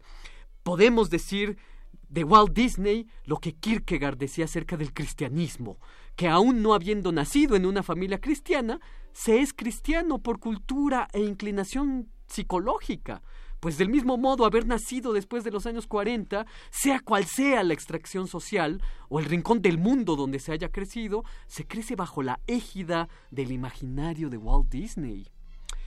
Pero hay mucho que decir a su favor también. Según mi criterio, Walt Disney es el verdadero inventor del arte pop. No es ni Richard Hamilton en Londres, ni Andy Warhol en Nueva York. La historiografía del arte debería repensar sus genealogías. El arte pop lo inventa en Los Ángeles Walt Disney y su ejército de dibujantes. Fue Disney productor de documentales estupendos que iniciaban a los niños a la historia natural y a la historia de la ciencia. Asociándose con la carrera espacial, introdujo a muchos niños a la complejidad del universo. Amigos míos, melómanos de primer orden, fueron iniciados a la música clásica por las caricaturas de Walt Disney que antes de Pixar creían que era importante musicalizar sus secuencias con Beethoven o con Rossini. Hay para quienes, por ejemplo, eh, Richard Strauss y su poema sinfónico Así hablaba Zaratustra es indisociable de las imágenes cinematográficas de Stanley Kubrick. Lo mismo ocurre, sobre todo para los nacidos en las décadas del 70 y del 80, que no pueden disociar la imagen del barbero de Sevilla, de Rossini, con Box Bunny, vestido de smoking, dispuesto a dirigir una orquesta. Por supuesto, Box Bunny no es de Walt Disney, pero ocurre lo mismo. Habría que aceptar, mal que nos pese, que a esas caricaturas les era importante lo que ya ni siquiera es importante para los programadores de estaciones radiofónicas culturales, transmitir música clásica. Mientras que el imaginario norteamericano se forjó al arbitrio, juego e interés de Walt Disney y sus personajes en la década de los 30, en la década de los años de los 40, Diego Rivera, que forjó el imaginario latinoamericano, emprendió la obra que, según mi criterio, es la obra integradora mejor lograda del arte latinoamericano. Me refiero al mural escultopictórico subacuático del Cárcamo de Dolores en la segunda sección del bosque de Chapultepec. Tanto en el Cárcamo como en la fantasía de Walt Disney, se muestran teorías del origen de la vida y sus posteriores desarrollos evolutivos. En el cárcamo aparece una visión neptunista, se asocia la idea de la fecundidad del campo con el agua. En México nos la otorga Tlaloc. También en este eh, ciclo iconográfico se aparece en, en Rivera una teoría eh, evolutiva del nacimiento, del origen de Oparin, del chispazo eléctrico, y las dos razas originarias, la raza mongoloide y la raza negroide. Pues del mismo modo, Disney, en Fantasía 1940, plantea una teoría originaria del vulcanismo, es decir, el fuego como origen en el Pleistoceno. Hay en el largometraje Fantasía un ardid que a mí me parece de una sofisticación extraordinaria. Dibujos animados abstractos que se suceden en juegos cromáticos y composiciones que recuerdan a las de Kandinsky o las de Paul Klee, y todos se suceden al metro y la medida de tocata en fuga de Johann Sebastian Bach. Las luminiscencias fluorescentes, abstractas, no figurativas, se convierten de repente en medusas y esponjas marinas, en colores brillantes. Es, desde luego, fantasía, un prólogo al arte psicodélico que llegará a la escena estadounidense dos décadas después. Stokowski fue el director de orquesta que tuvo el enorme acierto artístico de hacer una transcripción orquestal de la tocata en fuga de Johann Sebastian Bach, originalmente escrita para órgano. La transcripción fue una decisión artística de primer orden, como las que solo un gran artista puede tomar. Desde luego, es inolvidable el aprendiz de brujo con la música de Paul Dukas, eh, que hace del fagot el personaje sonoro principal, en esta escena de reproducción pesadillesca de escobas y de anegamiento en agua de la pantalla cinematográfica, dando oportunidad a los animadores de experimentar con la estética de lo envolvente, la estética de lo remolineante. Cientos de escobas, como en una imagen infernal, lo llenan todo con el agua inagotable de sus cubetas. Minutos antes, Mickey Mouse, con un trajecito rojo y un sombrero azul, creaba las estrellas como un director de orquesta que creara el universo todo maravillosamente acompasado con la música. Esa es una de las artes más desarrolladas de las producciones de Walt Disney de este periodo, la compaginación magistral de imagen y música. Pero también en fantasía resuena Beethoven, resuena la pastoral con unas escenas bucólicas verdaderamente encantadoras, pero también Tchaikovsky, Mussorgsky, Stravinsky. Créanme, trabajar a Stravinsky en esa época era trabajo arduo, Trabajo para un melómano arriesgado. 77 años después, Stravinsky aún resuena difícil a algunos oídos. Pero lo que más hermoso me resulta es que el ratoncito Mickey, en la mitad de la película, se le acerca al podio al director concertador y con su voz meliflua le dice Mr. Stokowski, Mr. Stokowski. y este voltea y se da cuenta de que lo llaman allá abajo. Pues claro, es eh, un pequeño amiguito el que lo llama. Mickey y Stokowski se estrechan las manos y con esto se sellan las nupcias, eh, las caricaturas y la música clásica se asocian. Se sabe muy bien que Stokowski quedó tan gratamente impresionado con los resultados visuales de la película que decidió no cobrar ni un centavo a su participación en la producción. ¿Quién podría decir ya a estas alturas que los dibujos animados de Walt Disney, por lo menos los de este periodo, no convocan los esfuerzos de un ejército de dibujantes, de animadores y de directores cinematográficos que bajo la égida del corporativismo de Disney crearon una película memorable, espléndida para los que le exigen sentidos a la imagen y a los oídos le, exigen música extraordinaria. Bueno, pues ahí lo tienen. Esto es lo que yo tengo que decir este lunes 13 de noviembre, en que se cumplen 77 años de las nupcias entre la alta cultura, pongámosle comillas, y la cultura popular, en un matrimonio que ha resultado, por cierto, muy férreo, en la que no se vislumbra tampoco una, un divorcio inminente. Exacto, no se vislumbra ese divorcio para nada. Pues muchas gracias, Otto, muy interesante porque pues eh, Walt Disney, lo que significa para los niños del mundo, todas estas eh, películas y toda esa combinación de, de, de, historias con la música, pero sobre todo de historias que permean en nosotros mucho de ese de ese sentir que hoy tenemos. Digo, aquí teníamos afuera nuestro castillo de Disney en el, el cine, que ah, ahora es un súper, pero era el castillo de Disney. De aquí, de, de las instalaciones de Shola, es cierto. Por supuesto, con todo lo polémico que resulta. Por eso esta cartografía tuvo que ver los dos lados, sin duda el luminoso, pero también el Así es. oscuro, desde luego. Muy bien, pues muchas gracias, Otto. De nada, y bueno, pues aquí estamos y hasta el próximo lunes. Hasta el próximo lunes. Otro comentario cartográfico. Claro que sí, muchas gracias. Prisma RU. Relatamos al mundo. Prisma RU. Relatamos al mundo.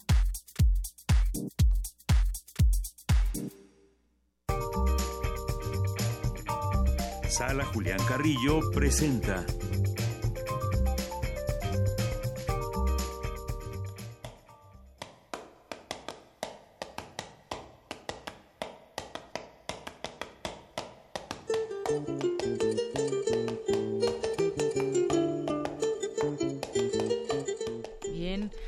Cázares, pues démosle la bienvenida a Montserrat Nuestra querida Monse, que por fin nos, nos honras con tu presencia. Ya te extrañábamos. Muchas gracias, muchas, muchísimas gracias. Es un gusto saludarlos de Yanira, Otto y también, bueno, a toda la comunidad que escucha Radio UNAM.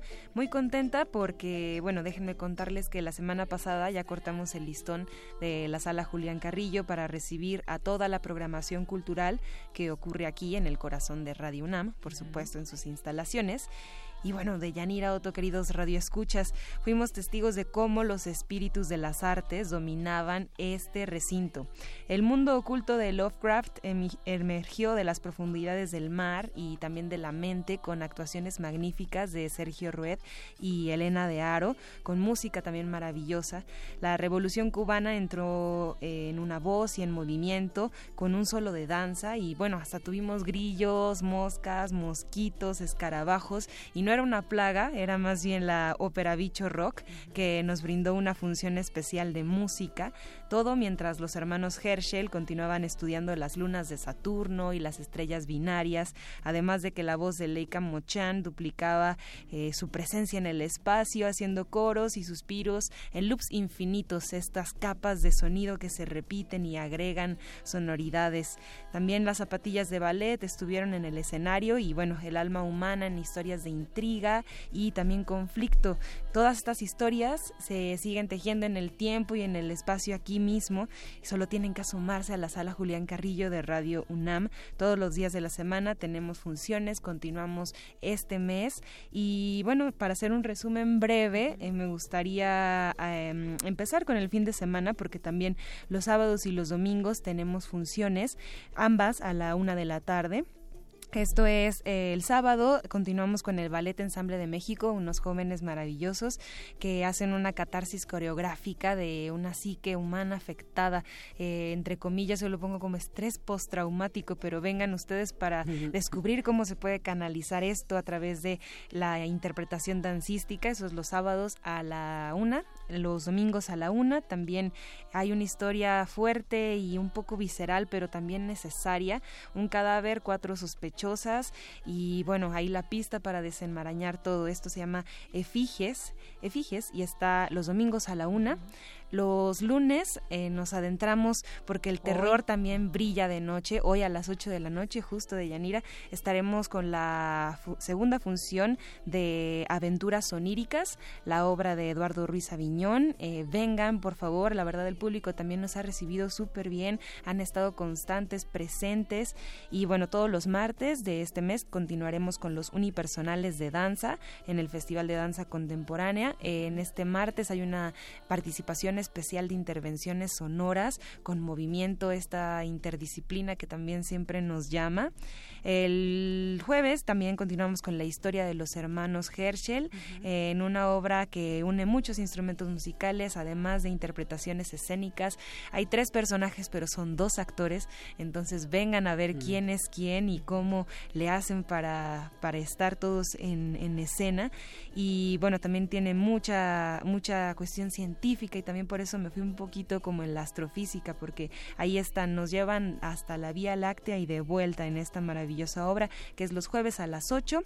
Y bueno, los viernes tenemos conciertos en vivo a las 9. Este viernes en Intersecciones, la música que nos abría ahorita en esta sección con Las Iguanas, un dueto de chicas maravillosas que tocan. Eh, la estamos escuchando. ah, perfecto, aquí está. Yo no tengo mi señal aquí en cabina, pero qué bueno que ustedes sí, porque lo pueden disfrutar en vivo si vienen este viernes. Eh, ellas son dos chicas que componen a los colores, a la naturaleza, a los colibrís y tienen muchos instrumentos, muchos cascabeles, juguetes. Esto es una explosión de colores y de folk mexicano. De nuevo, las iguanas, entonces estarán con nosotros en vivo a las 9 de la noche en la sala Julián Carrillo y pues para toda la cartelera estamos también en Facebook y pues muchas gracias por el espacio, gracias a Radio UNAM y acérquense por favor, estamos cerca del Metrobús Amores y los recibimos aquí con muchísimo gusto siempre. Qué maravilla.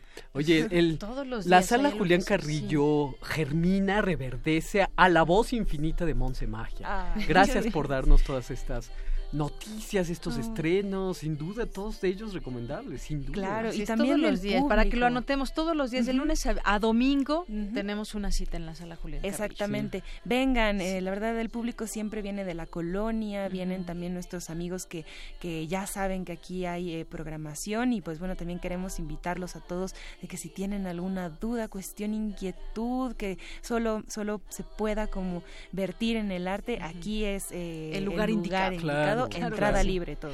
Muy bien, pues muchas gracias Montserrat Muñoz, gracias Otto, pero sobre todo gracias a nuestro auditorio de Prisma RU, de Radio UNAM y gracias a todo el equipo. Yo soy de Yanira Morán, nos escuchamos mañana en punto de la una. Buenas tardes y buen provecho.